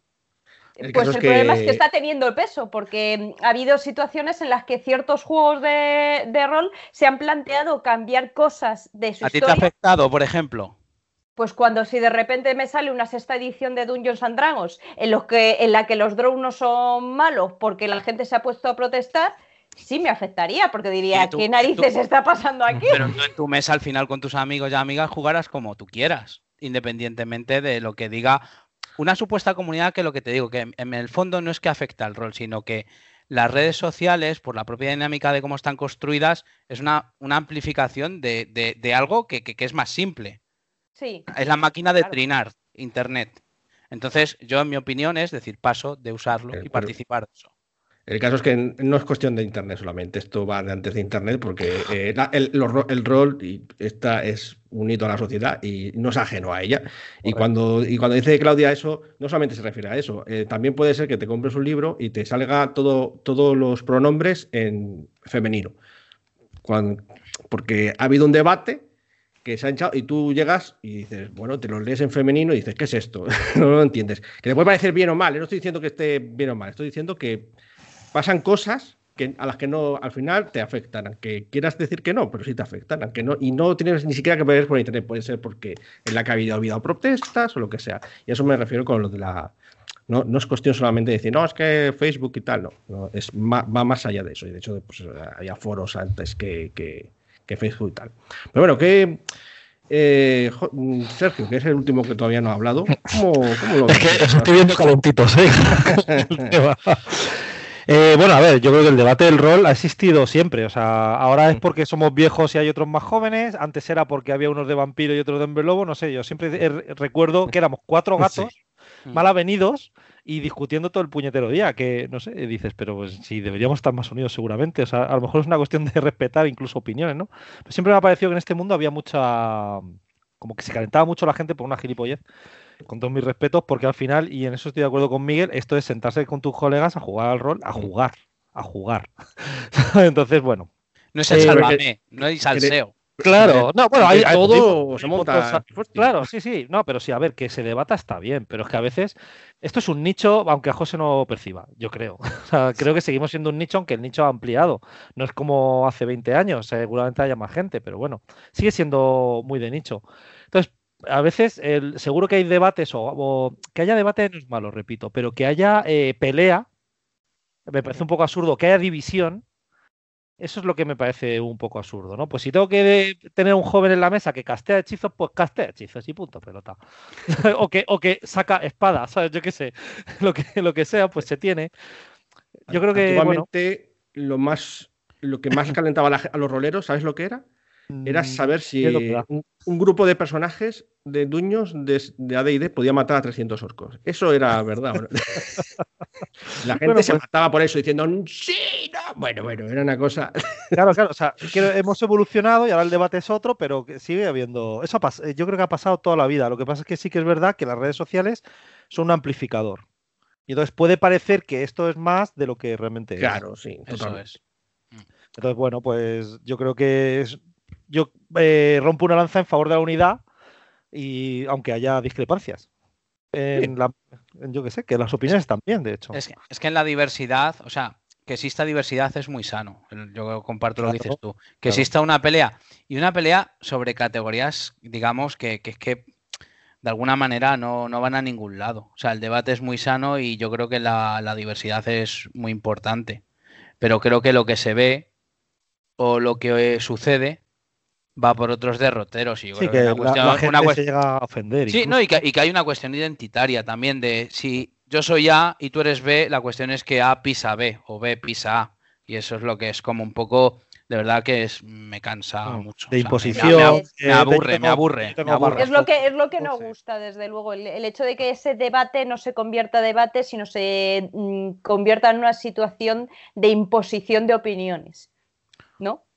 A mí ya te digo, me da pereza absoluta participar de todas esas castañas. O sea, creo que la comunidad debería ser unirse para otras cosas o, por ejemplo, hay, que, hay que, voy a romper una lanza también, como decía Sergio también, de la unidad. Ayer o este fin de semana ha habido un maratón rolero para recaudar fondos para la Asociación Española contra el Cáncer y, joder, pues ha habido unas iniciativas guapísimas. Oye, pues al final te quedas con eso. Pues sí, eso sí es comunidad. El Twitter y los debates y los insultos, para mí es otra cosa, ¿sabes? Punto. Bueno, pues aquí queda un poco el asunto del, estado de la comunidad, que como veis, pues hay mucho que hablar sobre este asunto y ya veremos qué pasa en el futuro. Pero ahora mm, vamos a hablar sobre, hablando de subjetividades, vamos a, pasar una sección en la que vamos a dar lo que para nosotros, para la Posada América Menos, han sido los juegos más interesantes del año. Así que allá vamos.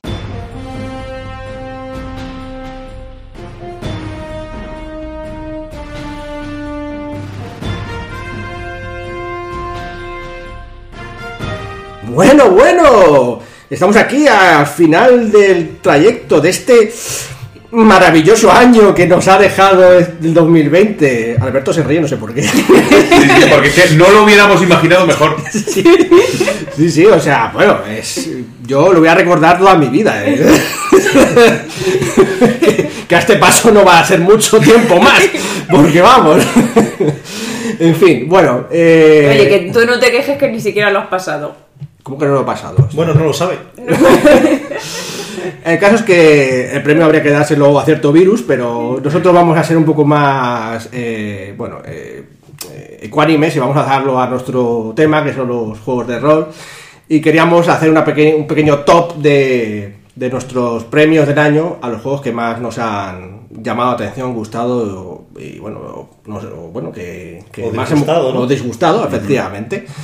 Y esto, primero, antes que nada, para todos los oyentes que sepan que no es una lista en plan de los juegos que han salido este año, cuáles nos ha gustado más, porque muchos de los que han salido este año no los hemos jugado o no nos llaman mucho la atención, entonces pues simplemente no, no vamos a hablar de algo que no, que no sabemos, que ya sabemos que a la gente le encanta hablar de cosas que no saben, vamos a intentar hablar un poco de cosas de que, que sabemos un poquito más. Al menos, pues bueno, en nuestro, en nuestro área. Y o sea que puede ser de juegos que son muy antiguos, más modernos y tal, pero bueno, al menos han sido significativos para nosotros y vamos a explicar un poco por qué. Tampoco nos vamos a extender porque esta es una pequeña sección dentro del podcast de, este mes. Y si en lugar de seguir hablando, ¿qué tal si lo hablamos?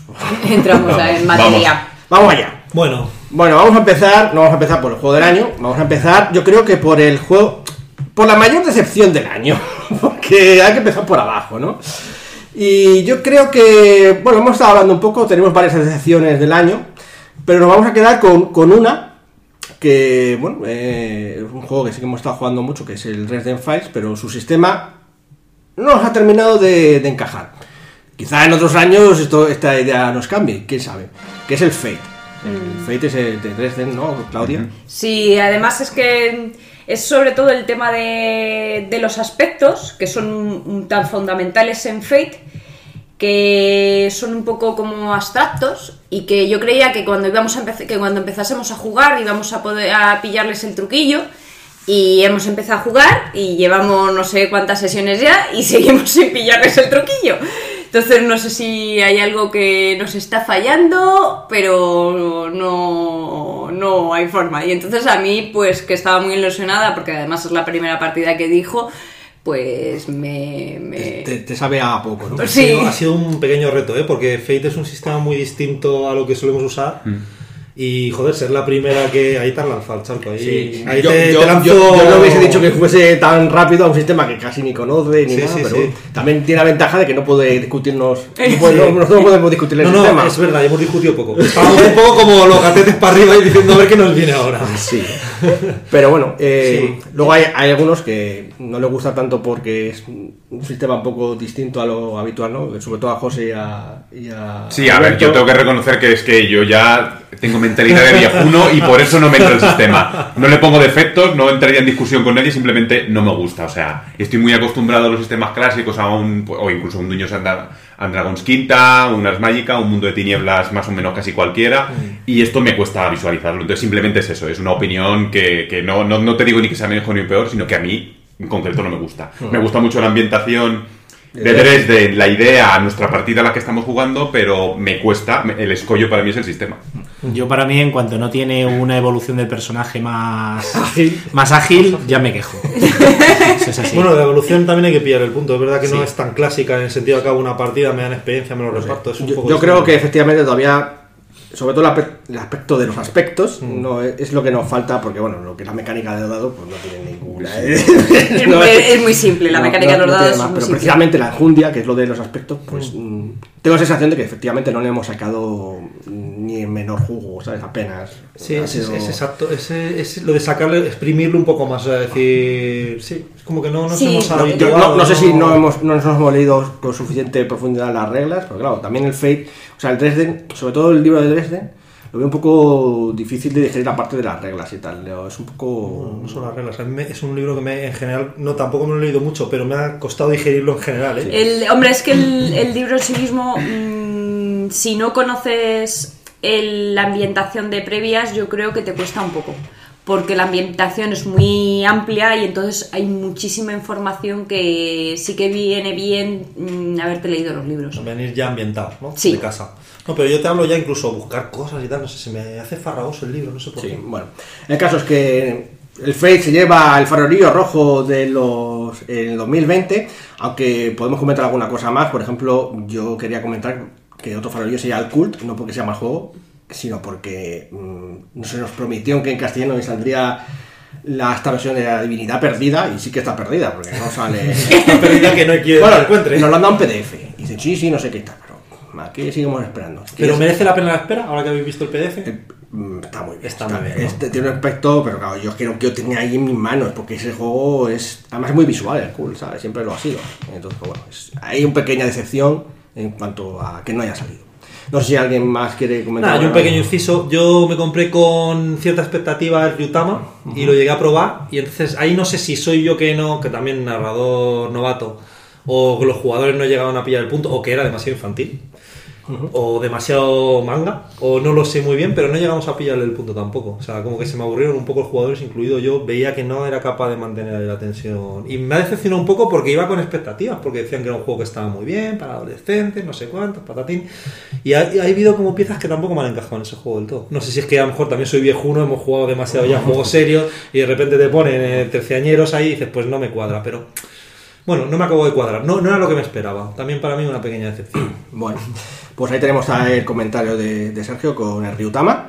Y bueno, vamos a pasar a otro, otro premio. Este sí que ya es más positivo, por decirlo de manera. Como he dicho, el otro no es que sean, no es que el Fate o el Ryutama fueran malos juegos, sino que nosotros, en, nuestro, en nuestra experiencia, han sido decepcionantes ¿no? en, este, en este año.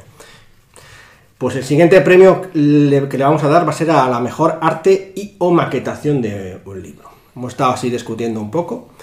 Y bueno, tenemos, tenemos opiniones diferentes en algunos aspectos que las matizaremos. Eh, se lo vamos a dar a Pathfinder segunda edición, extendiéndolo un poco a las maquetaciones de, de Python, que son Starfinder y, sus suplementos y demás. Porque la verdad es que en todos los años que hemos estado jugando a juegos de rol, eh, su presentación y, y, el orden que tiene el libro es como muy. Pues encuentra las cosas efectivamente. Eso de que te ponga. Sí, la, guía que tienen los lados de clase, equipo, magia, lo que sea. La, guía lateral debería ser algo que tuviesen todos los manuales. Porque si tú no te estás acostumbrado a hacer una crónica súper larga, estás todo el día con el manual de lo que sea, te lo acabas aprendiendo. Pero en este caso, sin conocerlo, enseguida encuentras todas las cosas que estás buscando. Te da una agilidad. Que no son pocas, además, porque estamos hablando de. Por ejemplo, en el caso de Starfinder, que es algo que más le hemos dado, tiene un montón de cosas. Y desde el minuto cero, más o menos, te encuentras tienes localizadas, sí. Y eso es, joder, sobre todo en un juego, es, como tú dices, muy, muy complejo, ¿no? Pero hay otros juegos también muy complejos, como yo que sé, Mago la Ascensión, que también es un pedazo tocho y claro, encontrar algunas cosas ahí. ahí porque es lo que te digo, porque ahí nosotros nos conocemos más el libro, pero si no, te tiras un siglo. Sí, sí, sí, lo tenemos más trillado todo. O sea, más claro. Por ejemplo, todo lo contrario que me pasa, lo que os decía antes del Dresden, me pasa todo lo contrario que con eh, Starfinder. Que Starfinder me encontraba bien y en el Dresden cada vez que tengo que coger el libro me da miedo. Pues sí, aquí Paizo, eh, y bueno, por extensión de Bill, que es que no edita aquí en España, pues eh, ha hecho un buen trabajo en estas ediciones. Además, también visualmente son muy bonitos, hay que decirlo, están muy bien maquetados. es clásico, pero bueno, usando toda la tecnología más moderna para que quede. Pero además te da una buena idea de, de lo que a lo que a lo que vas a jugar, porque hay otros juegos que son un poco más abstractos y y no te llega tanto. Aquí, pues tú ves exactamente lo que es una raza extraterrestre en el caso de Starfinder o las razas no o sea, las otras razas o clases de lo que sería y, el, las el armas, armaduras sí. y todo esto. Todo eso Sí. una visión los, los bastante clara. planetas también se ven, en el caso de Starfinder, Pathfinder, por los, los- los- los lugares. Mm. O sea, está, está muy bien. Pues nada, premio para Pathfinder segunda edición, que además ha salido este año, y por extensión en general a todos los de Python. Yo quería hacer también un apunte eh, para otro suplemento que ha salido este año, que es el Mitos de, de Chulu de Sandy Peterson, ¿verdad, José? Sí. que representa, es una guía de un montón de monstruos de los mitos de Cthulhu de, de Howard Phillips Lovecraft y asociados, ¿no? Porque también salen de otros que no hizo él. Adecuados y adaptados para la quinta edición. De la quinta edición de Del Dungeons Dragons. Dragons, del juego de rol más importante del mundo, ellos mismos. Pues sí, ese, bueno, a mí me ha encantado porque eh, el libro me ha gustado mucho también y eso que es un libro muy de referencia, no es tanto de leértelo así uno tras otro, sino que te da muchas ideas para, para aventuras y no precisamente de la quinta edición de Dungeons and Dragons. Es uno de los 800.000 bestiarios que han salido este año, que hemos ido hablando Sí. de ellos en los noticiarios. Pero esto es la idea del concepto de bestiario de, de Dungeons, pero pasado a, a la llamada de Cthulhu. Y te explica con todo lujo de detalles todos los monstruos. Y sobre todo, pues me ha gustado que la maquetación muy cogida la de Dungeons, pero así adaptada y demás, muy bonita. Y con un arte de todos los dibujos de los monstruos que, que, bueno, que, que sí que a lo mejor Howard Lovecraft se quejaría porque los monstruos no se pueden dibujar, te vuelves loco si los ves, ¿no? Pero bueno, está muy bien. Y no sé si alguien más quiere hacer alguna actuación de... A mí, a mí me llamó la atención cuando trajo José el Truth Bank. Me gustó los dibujos que Es tenía bonito, y me sí. pareció que era estéticamente bonito el, el manual. La maquetación está muy cuidada. Y cuando hicimos el podcast del Truth Bank, ya estuvimos hablando de los ilustradores, que son muy buenos. Y toda la maquetación y todas las ilustraciones se ve que están muy bien cuidadas. Sí, además tiene un tipo de maquetación que no es quizá tan como el Dungeon, ¿no? Sino Tan que- al sí, uso, ¿no? Tan al uso, es muy sí. ligera, el libro es ligero, no tiene tanto. no está tan denso el texto. Está bien de leer, o sea, es Sí. fácil de leer y, y de buscar cosas también. Y los dibujos, pues, son muy de ese, Las de ese rollo. ilustraciones están muy bien, sí. Eso está bien. Bueno, pues esos son para los premios del mejor arte y tal. No sé si alguien más quiere comentar alguna cosa más, ¿no? Pues vamos al siguiente. Este es una lástima que no esté Miguel con nosotros para comentarlo. Aunque él seguro que se lo daría a otros, que es el juego indie de autor más que, que más nos ha llamado la atención este año. No hemos jugado muchos de estos, pero al menos a nosotros el que más nos ha llamado la atención es el de Kids on Bike, ¿no, José? Sí, The Kids on Bike está publicada aquí en España por Hill Press y otra compañía que ahora no me acuerdo el nombre. Pero están en colaboración con la publicación. Y la verdad es que está muy bien. Yo me lo leí del tirón, prácticamente te lo lees en hora y media, porque el libro es muy chiquitito. Y me gustó mucho la forma en que explican cómo hacer ciudades, cómo hacer, cómo es colaborativo, la narración de plantear un poco la de lo que va a ir el, el ambiente donde te vas a, a desarrollar. Es muy Stranger Things, que está muy de moda. Muy jóvenes adolescentes, muy Goonies también, para los que tengamos rememoranza de los 80. Para vosotros. Sí, eso, para los que tengamos. Explorers también y cosas así. Sí, muy peli de los 80 de niños en un pueblo pequeño con sus bicicletas y una mansión encantada, por ejemplo. Tiene muy buena pinta y la forma de, de jugar este me parece que está muy bien. Rápida a lo mejor, de hacer fichas y eso. Sí, ¿lo de hacer fichas es un, de hacer fichas es súper rápida. Se hacen un pispas. Puedes hacerte niños, adolescentes y adultos, pero vamos, es siempre súper fácil. Bueno, la verdad es que a mí sí me llama la atención, por, más que nada por quizá la moda de Stranger Things y cosas así, y películas y tal. Quizá Y algún día podemos darle un bocado a ver qué tal, y eso Sí. de jugar con nosotros mismos de pequeños. Además, salió a la vez en un pack con otro libro pequeño que era un suplemento con casi 20 semillas para aventuras. O sea, tienes ya ahí para aburrir. Para no cansarte. Para no cansarse. Interesante, desde luego, nos ha, solo- nos ha Sí, resultado. curioso de lo que dice Pablo de, de jugar una tarde, echarle para probar, sí, sí. Pues ah, ese es nuestro premio para juego indie o de autor más eh, importante para nosotros este año. Y ahora vamos al penúltimo caso, que es el juego que más esperamos. Aquí también tenemos bastante discusión al respecto, ¿no? Cada uno. Y como digo, esto no es el juego que, que, que vaya a salir el año que viene, que en algún caso sí, sino que nosotros esperamos más jugar, o tenemos más anticipación, que a lo mejor ni siquiera lo jugamos el año que viene, sino el siguiente o cosas así, ¿no? Y bueno, hemos decidido al final que va a ser el Travel. Un juego que es antiguo de narices, ¿eh? más, más antiguo que, que todos nosotros. También. Pero de- ha salido una nueva edición de Sugar, ¿no? Sí, lo editó en, en inglés es Mungos, Sí. si lo he pronunciado bien, y aquí en España lo está editando Sugar Editorial y la verdad es que están a lo salvaje. O sea, se han sacado el básico, eh, una aventura, la pantalla, eh, otro suplemento, el manual naval y ahora están justo con el kit starter de otros cinco libros de una mega campaña de piratas de Drynax. O sea, están los de Sugar están apostando súper fuerte por él. Es sorprendente, ¿no? Porque es un juego que ya en su momento era muy de nicho. Sí, Dentro del mundo de, de los juegos de rol, que ya es un nicho más profundo. Yo siempre recuerdo a mi hermano jugando con la edición que salió aquí en España con la calculadora al lado. Y no una calculadora normal, sino la calculadora científica que tenía mi hermano en su época. La Casio de toda la vida. Sí, sí, total. Y le daba eso para jugar, con su mapa hexagonal Sí, del, mapa hexagonal. del espacio, con sus naves en papel y era la caña. Y vamos, se tiraban horas haciendo cálculos. No, creo, creo que eso no, ya no es tan necesario, ¿no? Eso, los cálculos. Estoy leyéndomelo todavía, pero creo que no. El caso es que, precisamente por esa añoranza de eso, que nosotros no lo jugamos en su época, bueno, es que era anterior a nuestra época, o sea, fijaos si era antiguo el Traveler.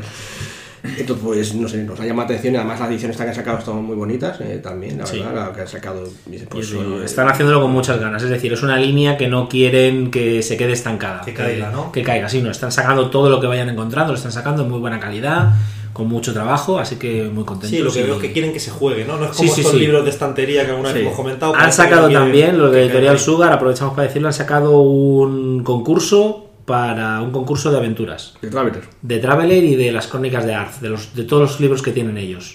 Para que durante estas navidades la gente se anime y les manden bien, aventuras que pueden publicar Yo, después. yo además a mí me gusta la ciencia ficción y Mm. me mola. De hecho, a, a Sergio también le gusta porque se había pensado poner el Fighting Sun, que sale el año que viene. Sí, efectivamente. Pero me sorprende que digas el Fighting Sun como más anticipado cuando deberías decir, decir Leyenda de Cinco Anillos, quizá. Bueno, pero la leyenda, o sea, estamos hablando de. El lo juego que más, no, no- no, el que más anticipamos jugar. o- Ah, bueno, sí, claro. Efectivamente, el- lo primero que jugaremos será la leyenda mucho antes que el Fading, pero bueno, eh, a mí me apetecería mucho jugar al Fading, entonces vale. por eso lo he colado ahí también. Vale, vale. Y la leyenda, bueno, es un poco experimento también, a ver qué tal esta quinta edición, que después del ese Fate y este sistema que me recuerda un poco al séptimo mar también. Sí. A ver qué tal. Pero bueno, no, no es exactamente vos No, no es más está exactamente contado, igual. o sea que... Así que vamos a ver, vamos a ver cómo sale la cosa. Y nada. Y de anticipados también el RuneQuest, ¿verdad? También, también, que ya está en camino a mi casa. le, que- le- le tenemos haciendo así Sí, con los deditos.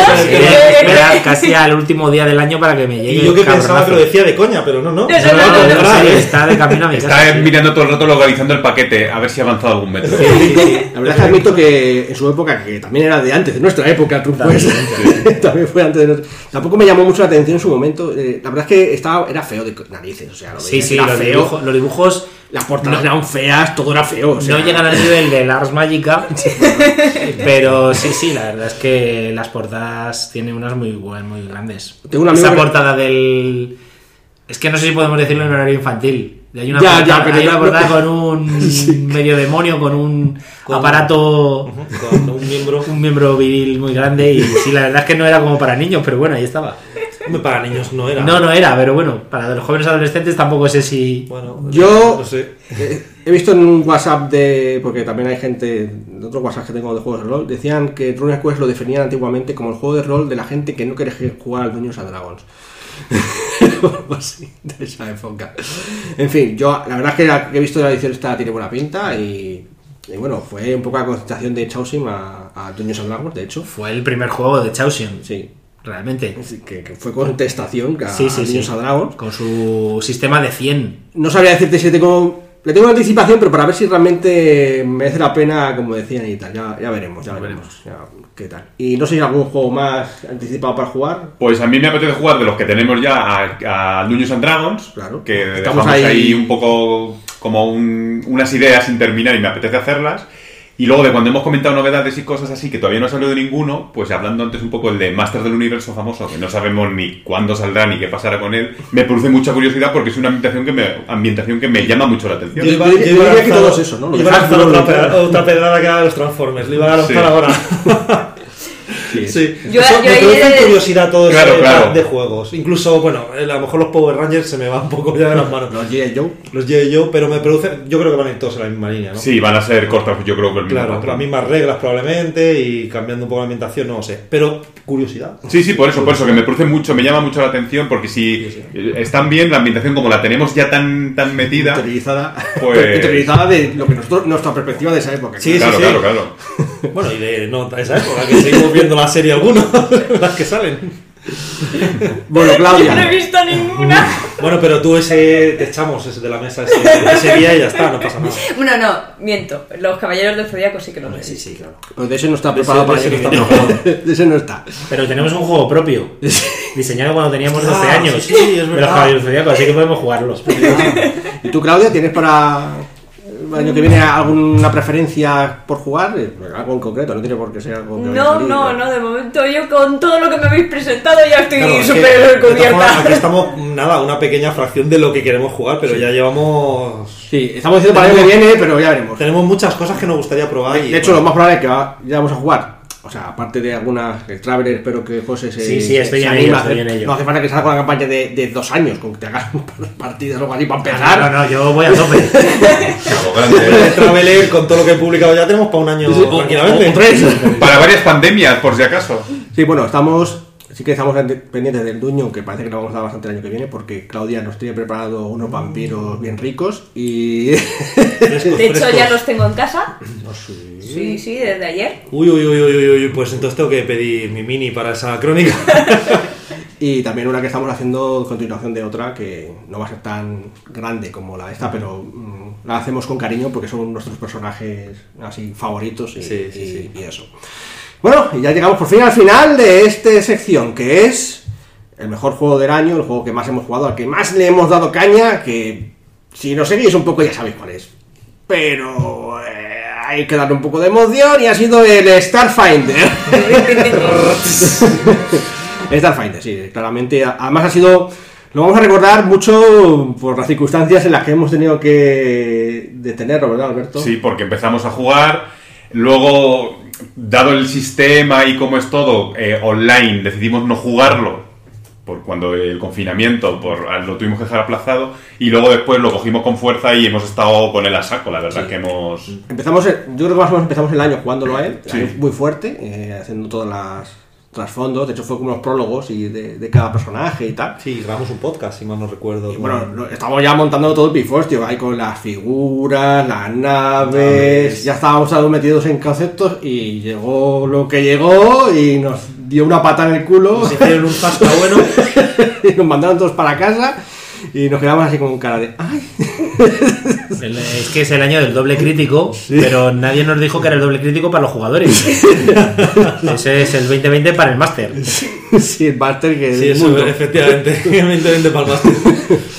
Entonces, pues nada, lo dejamos un poco ahí a medias, que fue un poco meada, corto de meada. Y, y bueno, luego nos, recu- nos recuperamos y bueno, al, fin- al final sí que nos hemos retomado, lo hemos pasado muy bien con él y tal. Lo hemos acabado dentro del año, que Sí. también está bien.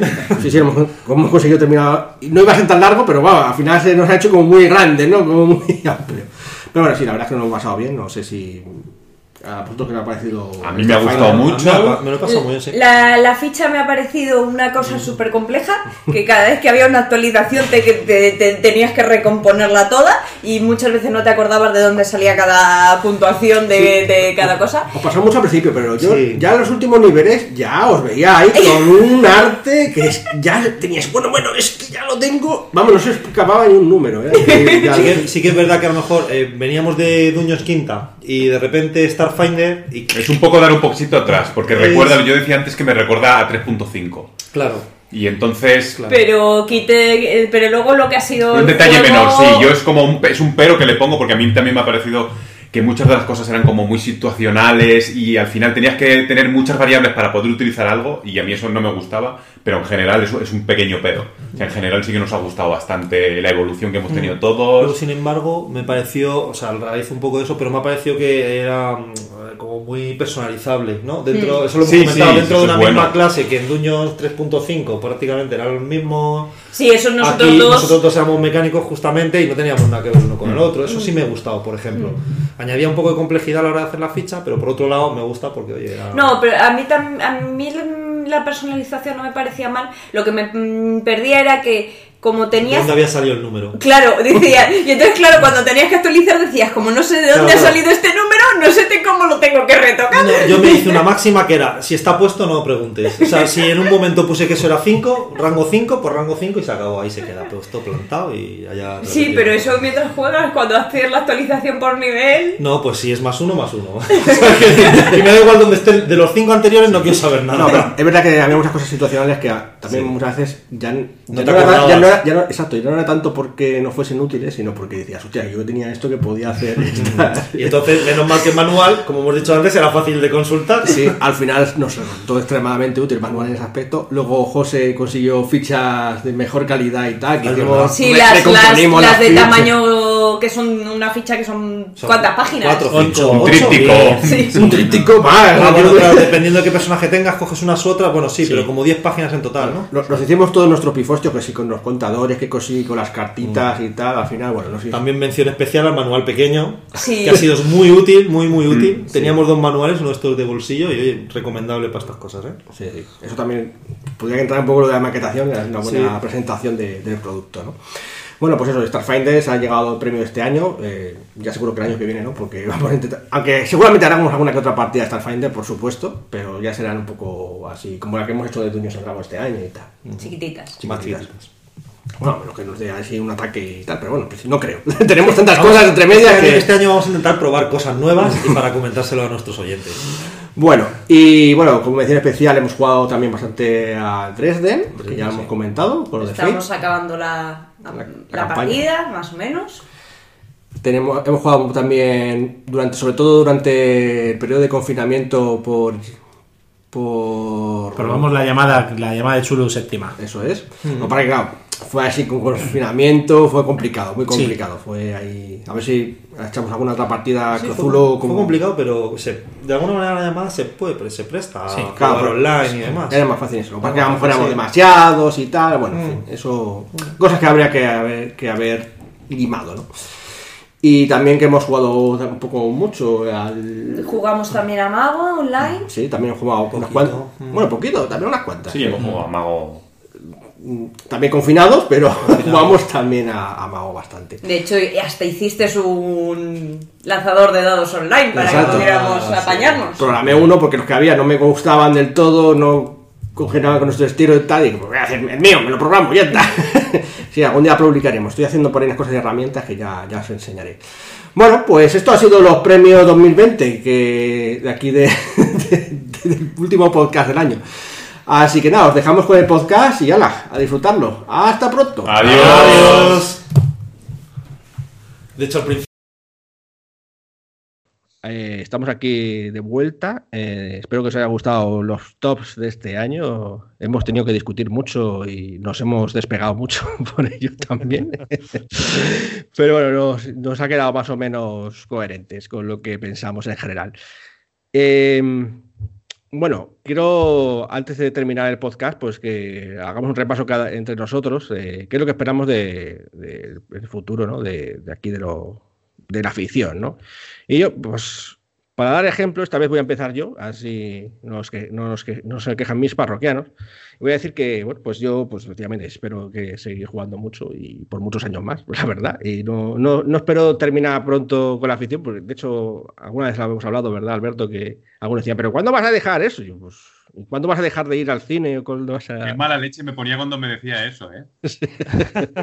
¿Sabes, ¿Sabes de quién hablo, Sergio? Sí, sí, no, además que fue una época que, bueno, no solo, no solo esa persona, yo ya lo he oído, o sea, me ocurrió más veces en esa época, en ese tramo, como parece que había que dejarlo. Ahora, sin embargo, parece que estamos otra vez en una edad donde se puede volver a jugar Sí. sin que se mira mal. No sé, es curioso. Yo, yo creo, eh, voy a decir que en mi opinión personal es que como ha habido actores ya con Han cierta salido, edad sí, que han salido y han dicho, o personajes públicos que han dicho que siguen jugando algún rol o que han vuelto a jugar al rol y que han dado una imagen pública, ya no está tan mal visto. Incluso a la gente le produce. Que seamos personas mayores, mm, entre comillas, mayores, a la, que aquí. A la gente le produce curiosidad, incluso, ¿eh? Ya, o sea, ya no es como. Está mm. jugando o juegos de mesa. Bueno, también podemos meter los juegos de mesa en este saco, ¿no? Gente que, pues, digamos que se ha popularizado un poco, ¿no? Sí, de hecho, sí que hay una perspectiva positiva en general. A, pesar de la pandemia y el hecho de que estamos separados mucho, mucha gente, ¿no? Eh, sí que ha habido un boom, sí que ha habido un crecimiento de interés en los juegos de mesa. Bueno, supongo que la gente que sí que convive, pues sí que para no aburrirse, pues los juegos de rol y juegos de mesa, pues ayudan mucho en ese aspecto. Y bueno, lo que pasa que también es eh, que es una afición que, que también que eh, gusta mucho de que una gente que no está siempre en su casa, ¿no? Que pues vais a la tienda o a o, mm. bueno, a, la casa de un amigo o lo que sea, o al, al McDonald's, ¿no, Claudia? o al sí, o a la cafetería de turno. En el Burger King. Claro, eh, entonces, bueno, a mí eso sí que me da un poco de pena, porque a ver si lo de la pandemia pues acaba pasando, ¿no? Y, permite que la gente, porque, por ejemplo, las jornadas y demás, pues se ha parado todo, todo el asunto de jornadas de rol, paradísimo, ¿no? Eh, y luego, pues las editoriales eh, sí que se han visto afectadas, ¿no? Porque no, no, han conseguido todas, y algunas están un poco, en, un poco regular, ¿no? También es cierto que a riesgo vuelto ganancia de algunos, ¿no? porque, porque algunos sí que a lo mejor lo han conseguido de la caída de unos el ascenso de otros, no lo sé. Pero bueno, a mí, con que siga sacando, como decís vosotros, como decía José, que siga manteniendo las líneas que a mí me interesan, y si no, pues ya volverán algún día, espero. Esto renace la línea siempre como la ave fénix.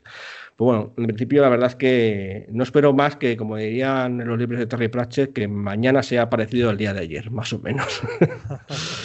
y bueno, pues Alberto, ¿qué, ¿qué esperas tú del futuro también? Pues yo, pues básicamente, o sea, en general seguir jugando, me gustaría jugar más. Y eso que creo que nosotros somos unos afortunados, he de decir que de la gente que yo conozco que juega al rol, somos de los más constantes y de los que podemos hacerlo más regularmente, porque yo conozco gente que, no, no, pueden casi nunca, que han dejado de quedar, que con la pandemia además ya ha sido un hachazo, incluso antes de la pandemia les costaba coincidir y ya con la pandemia ha sido un hachazo brutal. Y, a mí, pues en ese aspecto, pues mira, lo que dices tú, que continuemos por lo menos así, que si pudiéramos jugar más, que pudiéramos ser millonarios y dejar de trabajar, ya sería el recopetín. Y ahí tener que poder jugar, pues eso, todo lo que quisiéramos. Pero bueno, como eso es de momento inviable, eso por un lado. Y, por otro, así ya relacionado un poquito con la sección anterior, pues de juegos para el año que viene, que me llama mucho la atención, como habíamos comentado, estos de los 80, tipo Masters del Universo y demás, me produce mucha curiosidad. Luego, seguir jugando al Dungeons and Dragons. por supuesto. la quita y me apetece hincarle el diente más, simplemente. Y, y luego, bueno, leí que iba a salir un juego de Ríos de Londres, que son unos libros de fantasía muy parecido a, a, los de Batcher, que a, Dresden, pero más británico. Y, leí que iba a salir, no tengo ni puta idea ni cómo va a ser el juego, pero me llama la atención. Y básicamente así como a grosso modo. Bueno, pues eso sí. La verdad es que en ese sentido tenemos suerte. Ya no es que solamente jugamos casi todas las semanas, sino que hacemos la, hacemos de manera, digamos, regular, ¿no? Es como muy. Que eso poca gente, pocos pueden decirlo. Algunos pueden decirlo mejor, pero bueno, ya algún día conseguiremos, quién sabe. bueno, eh, José, ¿cómo, ¿cómo, ves el futuro? Eh, ¿Qué esperas de él? ¿Qué esperas mejorar, igualar o empeorar el futuro? pues mira, yo espero, por favor, eh, en parte que Virgencita que me quede como estoy dentro de lo que cabe para mí a nivel personal, como decíais, y luego a nivel rolero y de editoriales y demás, pues que empiecen ya, se desatasque todo lo que el atasco que ha habido de estos últimos 6, 7 meses, que sigan sacando ya todo lo que tienen que sacar, que las líneas que, que saquen las mantengan en, en el tiempo y que mantengan la calidad, por supuesto. Que ayer me diste un disgusto tremendo cuando me dijiste que una línea en concreto de un juego que me encanta estaba cerrada. O sea, estoy todavía muy dolido con eso. Bueno, pues lleva ya tiempo cerrada, así que te acordabas. Yo siempre me de las cosas el último. bueno, pues muy bien. Pues y bueno, José, digo José, y bueno, Sergio. Ah. digo, a José toca dos veces hoy. Sí. es que José hoy está muy cabreado con este editorial. Sí, por eso. Crowdfundings y mecenazgos. Bueno, eh, pues yo qué espero, pues hombre, yo espero seguir juntándome a jugar, eso por descontado. Eh, que podamos hacerlo todo el año, que este año no lo hemos podido hacer. O sea, a ver si en 2021 la cosa, eh, bueno, pues mejora en cuanto a que nos podamos ver. O sigue como hasta ahora, como dice José, Virgencita, que me quede como estoy ahora, que podamos vernos aunque sea seis personas. Y bueno, por lo demás, en cuanto a rol, bueno, va a ser mi primera partida, que ya va a ser, bueno, mi primera partida de la leyenda de los cinco anillos, quería decir. A ver si, a ver si la puedo soltar ya de una vez, eh, ya para 2021 va a ser. Sí, ya fácilmente. bueno, a ver si a ver si gusta y podemos continuar un poquillo por ahí también. Muy bien. Y ya por último, Claudia, ¿cuáles son tus bueno, es que la verdad que me habéis dejado prácticamente sin cosas que, pedir, porque está claro que, el poder seguir jugando es lo que queremos todos. y, que yo creo que, pues, que más que nada desearía para el mundo del rol en general que esto que llamamos una que parece una burbuja no sea, no sea tal, que se mantenga en el tiempo de manera constante. Y aparte de eso, tengo, mira, una pequeña petición personal del rol, que es que mi hermana y yo por fin juguemos esa partida de inicio que tengo para ella, que mi hermana es pequeña, más pequeña que yo, bastante más pequeña, y no ha jugado nunca, pero siempre me dice que sí que está dispuesta a jugar una partida, pero nunca la jugamos. Y digo, pues yo me tengo que quitar esa espinita de jugar esa partida, primera partida con ella e iniciarla. Bueno, pues a ver, ya nos contarás qué tal se a ver si le gusta, ¿no? Quién sabe, porque como está jovencita, sería de las. yo digo, sí que hay jugadores nuevos, pero la mayoría son jugadores nuevos, viejunes, ¿no? jóvenes. jóvenes. bueno, pues muy bien, pues esto es lo que ha dado el 2020, señores y señorita, y mm, esperemos que el 2021 dé mucho mejor, al menos, como mínimo. se, espera un año complicado de todos modos, pero bueno, al menos esperemos que pues, con, los juegos, como diría Michael Ende, que, la fantasía nos ayude a, sobrellevar mucho mejor eh, eh, el 2021 y los años venideros eh, y pasarlos bien, porque para eso estamos aquí, yo creo. bueno. Gente, oyentes, parroquianos, un placer haberos tenido un año más y nos vemos el próximo año aquí en la Posada Mil Caminos. Hasta pronto.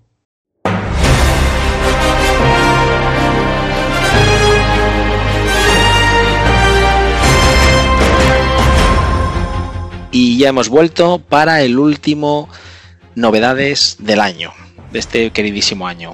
Y como hemos hablado durante nuestro podcast de las novedades, de los crowdfundings, de los Kickstarters, los Berkami, las preventas y demás, tenemos una sección de novedades de diciembre que es como si hubiera llegado Santa Claus y hubiera vomitado todos los juegos que tuvieran guardados. O sea, ya por septiembre decíamos que, mira, están empezando a sacar cositas, parece. Octubre fue el de acabose, noviembre ha sido el, el despiporre y diciembre, madre mía, es que se nos va de las manos, Pablo, se nos va de las manos. Sí, yo pensaba que en diciembre iba a haber poca cosa, pero mm, pues otra vez me he encontrado con la dura realidad y agradable realidad al mismo tiempo, por otro lado. Así que bueno. También hay muchas noticias sobre qué va a haber el año que viene. Entonces, pues, también, también decimos lo de siempre. Si alguna editorial no la mencionamos, por favor que nos lo ponga en los comentarios en Instagram o en Twitter y le buscaremos si tiene algún proyecto y le daremos la publicidad en, nuestra sección, ¿de acuerdo? Y perdona todas aquellas que no hemos mencionado y todos aquellos eh, libros o novedades que se nos haya dejado en el tintero. Bueno, venga, José, que hay que empezar. Sí, Empezaremos como siempre por orden alfabético, para que nadie se queje. Y empezamos pues con Edge. Edge ha sacado una cosa maravillosa que yo estoy deseando que me llegue ya, que ya lo he comentado, que es el RuneQuest. El 18 de diciembre salió RuneQuest y ya está, en el, ya está disponible en tiendas. Así que... Pero esto no lo saco yo que hace 20 años o 25, ¿no? Sí, remozado y tiene una pinta maravillosa. Así que otra vez a buscar, a jugar con patos. Muy bien. ¿Qué más tenemos de Edge? Pues de Edge, aunque efectivamente ya el, la temporada, el podcast pasado dijimos que no solemos hablar de juegos de mesa, pero este también tenía que mencionarlo, que es el de Night of the Living Dead, o sea, La Noche de los Muertos Vivientes, que es una expansión o una versión nueva del Zombicide, que la sacan también a mediados del mes, para que recrees la, la película en tu casa con tus escenarios y todo. Tiene muy buena pinta, la verdad. Carito, pero bueno, si te gusta George Romero, indispensable. Y una gran noticia que nos traía Edge es la publicación de La Broma Macabra en el próximo año. ¿De quién es la broma macabra? Es un suplemento para la llamada de Chulu, hasta ahí todo normal, porque Edge publica Chulu, pero resulta que el autor es Alex de la Iglesia. Mm, sí, pues es una importante novedad, pero eso sale, este no sale este año, ¿no? Creo. No, sale a principios del año que viene. Ya. De hecho, también para Edge, eh, que me estoy acordando, eh, también sale para el año que viene y ya para el primer trimestre, eh, un libro que me llama mucha atención, que es algo sobre la recuperación de hechizos, de todos los hechizos, de todos los suplementos de llamada Cthulhu compilados en un único volumen. La leche. Pues luego seguiríamos con otro que yo no conocía, que se llama Ediciones Epicismo. Madre mía, por favor, estas editoriales que se busquen nombres fáciles, ¿eh? Por, favor, si yo, esta, si yo esta sí la conocía, sacó el Fading Suns. Sí, efectivamente, pues yo no la conocía y al raíz de buscar esta, este nuevo juego que han sacado que es Obras Heroicas, Compendio de, de Aventuras para El Ojo Oscuro. Ya me he enterado yo de que es El Ojo Oscuro, que es un juego de rol alemán que tiene 30 años y Ediciones Epicismo lo, lo, publica y ha sacado un compendio de aventuras y efectivamente es quien publicó el Fading y ya me he enterado, digo, madre mía, tú sabes que es que yo eh, soy jugador, no soy muy máster, entonces pues no me entero de esas cosas de editoriales y demás. Pero sí, ya me entero que sacan esto. Pues aquí te estás hablando también ahora, hablando de editoriales raras, ediciones T&T. Esta no la conocía yo. ¿Qué es lo que van a sacar ellos? Tampoco. Van a sacar el Borealis. Resulta que el Borealis es un suplemento para el Ragnarok, que también lo sacan a mediados de mes. El, el Borealis. El Ragnarok es un juego que tienen como de investigación de cosas ocultas. Es un poco estilo Dresden, estilo X-Files y demás. Y el Borealis es un suplemento de un crucero en el que debe pasar algo raro y los investigadores tendrán que, averiguar qué ha pasado. Pero es de ese estilo, de cosas ocultas que los investigadores eh, descubren, conspiraciones y demás. Muy bien. Bueno, esta que vamos a hablar ahora sí que me sé cuál es, Gilpress. Press, que yo me quejo mucho y por otro lado también les aplaudo. Este año, por, o sea, este mes por fin han sacado en físico, porque en PDF ya los mandaron, porque eran, estos han sido mecenazgos, han sacado Liminal, que lo tengo, eh, las cosas que dejamos atrás, que es de la llamada, eh, Bale 404 y a Las Vegas. Todos son preventas, bueno, mecenados que han ido haciendo a lo largo de estos meses y por fin ahora en diciembre eh, se les ha descongestionado el atasco que tenían y lo han sacado todo y por fin ya está todo físico. Y estoy esperando que me llegue mi, ejemplar de Liminal, por cierto, señores de Gil Press, mándenme mi ejemplar. Bueno, eso está claro que, que, que, que, quieren que esta gente regale juegos de rol de la vida, así que será por opciones.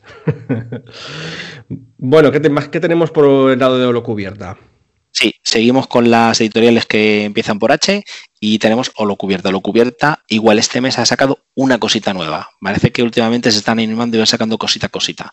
El diario de un brujo es el, un bestiario, un bestiario para The Witcher. Igual sale a mitad de mes y bueno, pues te da eh, semillas de ideas y más bichos a los que tus eh, cazadores pueden, tus brujos pueden, pueden enfrentarse.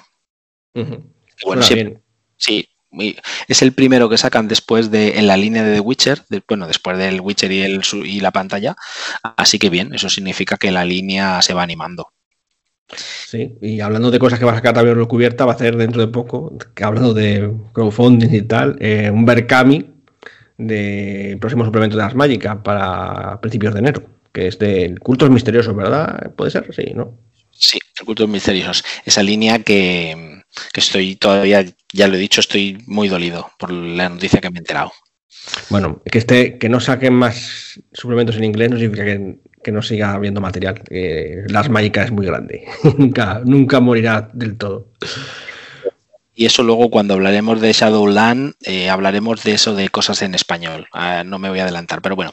Nos queda otra editorial más con H, HT Publisher, que ya sabemos que llevan Savage World y demás, pues eh, van a sacar, madre mía, estos sí, se han vuelto locos este, este mes, y van a sacar Más allá del muro y otras historias. La enseña del elefante y el guacamayo. Es un Berkami. Este está hasta el día de Navidad. Tiene muy buena pinta. Es un juego de rol ambientado en, Brasil.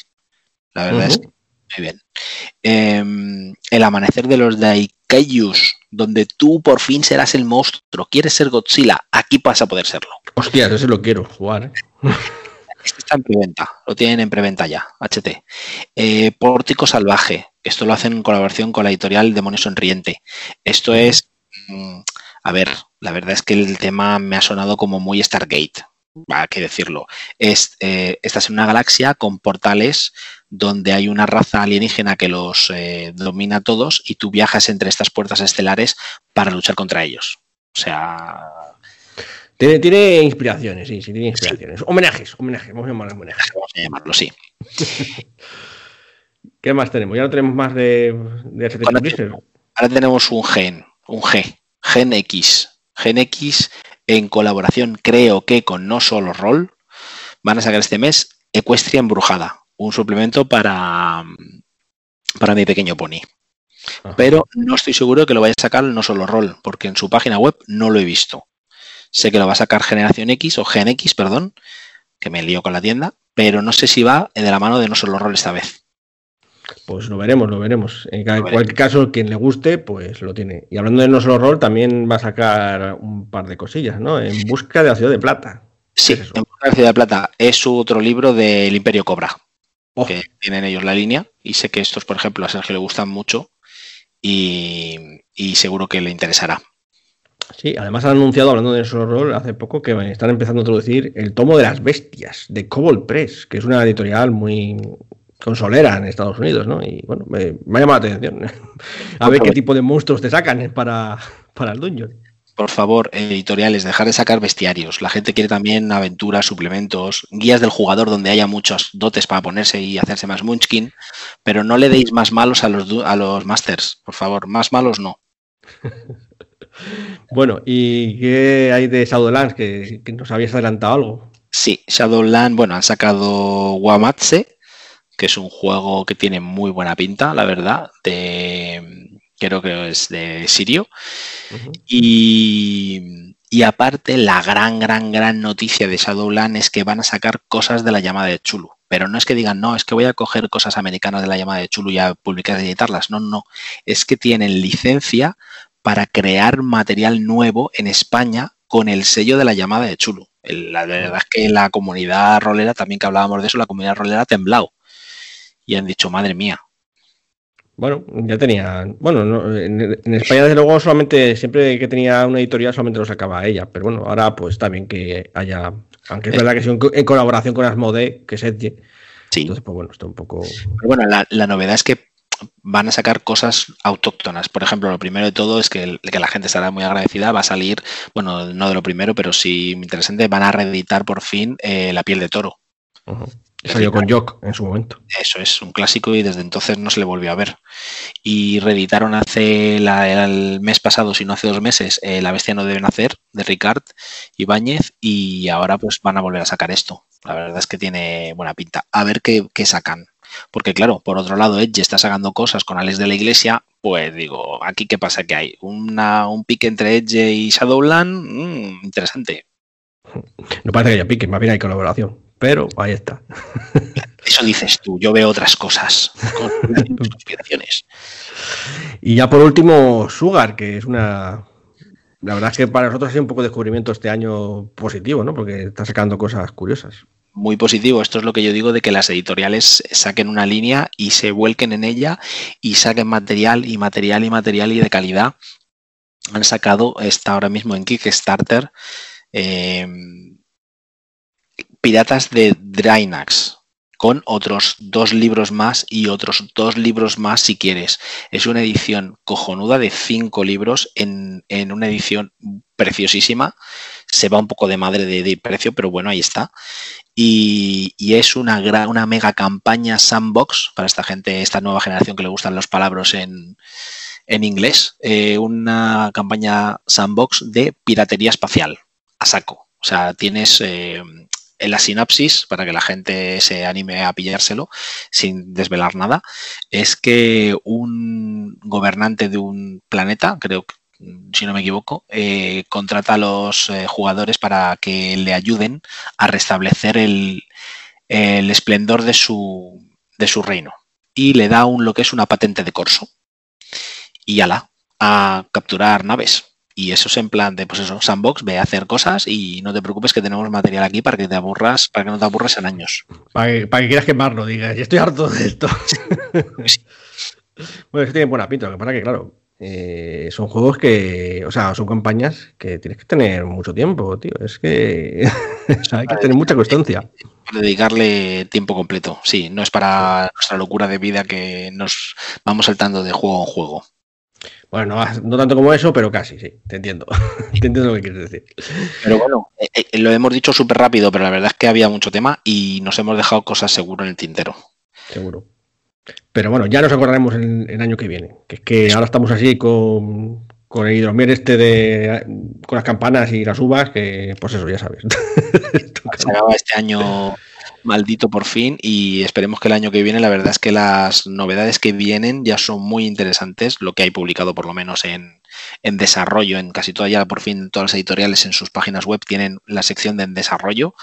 Eh, la verdad es que tengo que decir que Edge y Fantasy Fly Games la llevan muy al día, la llevan muy bien.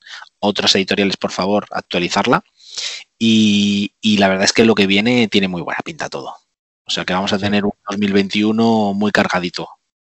Pues eso, así que nada, ir preparando y limpiando las mesas que hay que tirar muchos dados, señores y señoritas. Pues bueno, pues poco más, ¿no? ¿Podemos ya cerrar la posada y irnos a, tomarnos las uvas?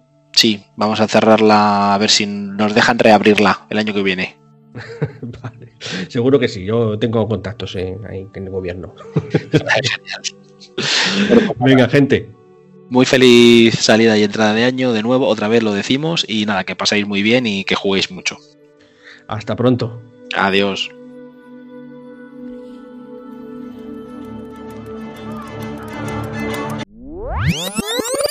Eh, eh, espera, espera, espera, espera un momento, no te despidas todavía. ¿Qué pasa? ¿Qué pasa? Que nos falta una cosa, nos falta una cosa. Tenemos que felicitar a nuestros oyentes por las navidades. Ah, bueno. bueno, Navidades, Hanukkah o, o, solsticio de invierno, lo que celebréis cada uno, ¿eh? Aquí diversidad. Cada uno que celebre lo que quiera, pero que sean felices, que pasen unas buenas fiestas y que tengan una rolera entrada y salida o salida y entrada. Bueno, siempre me lío con esto, salida y entrada, claro. una salida, entrada, rolera en el nuevo año.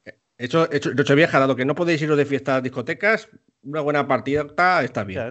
hasta seis personas. ¿Una partida de fiesta? Eso, ten mucho cuidado en las fiestas. Que el año que viene sea mejor.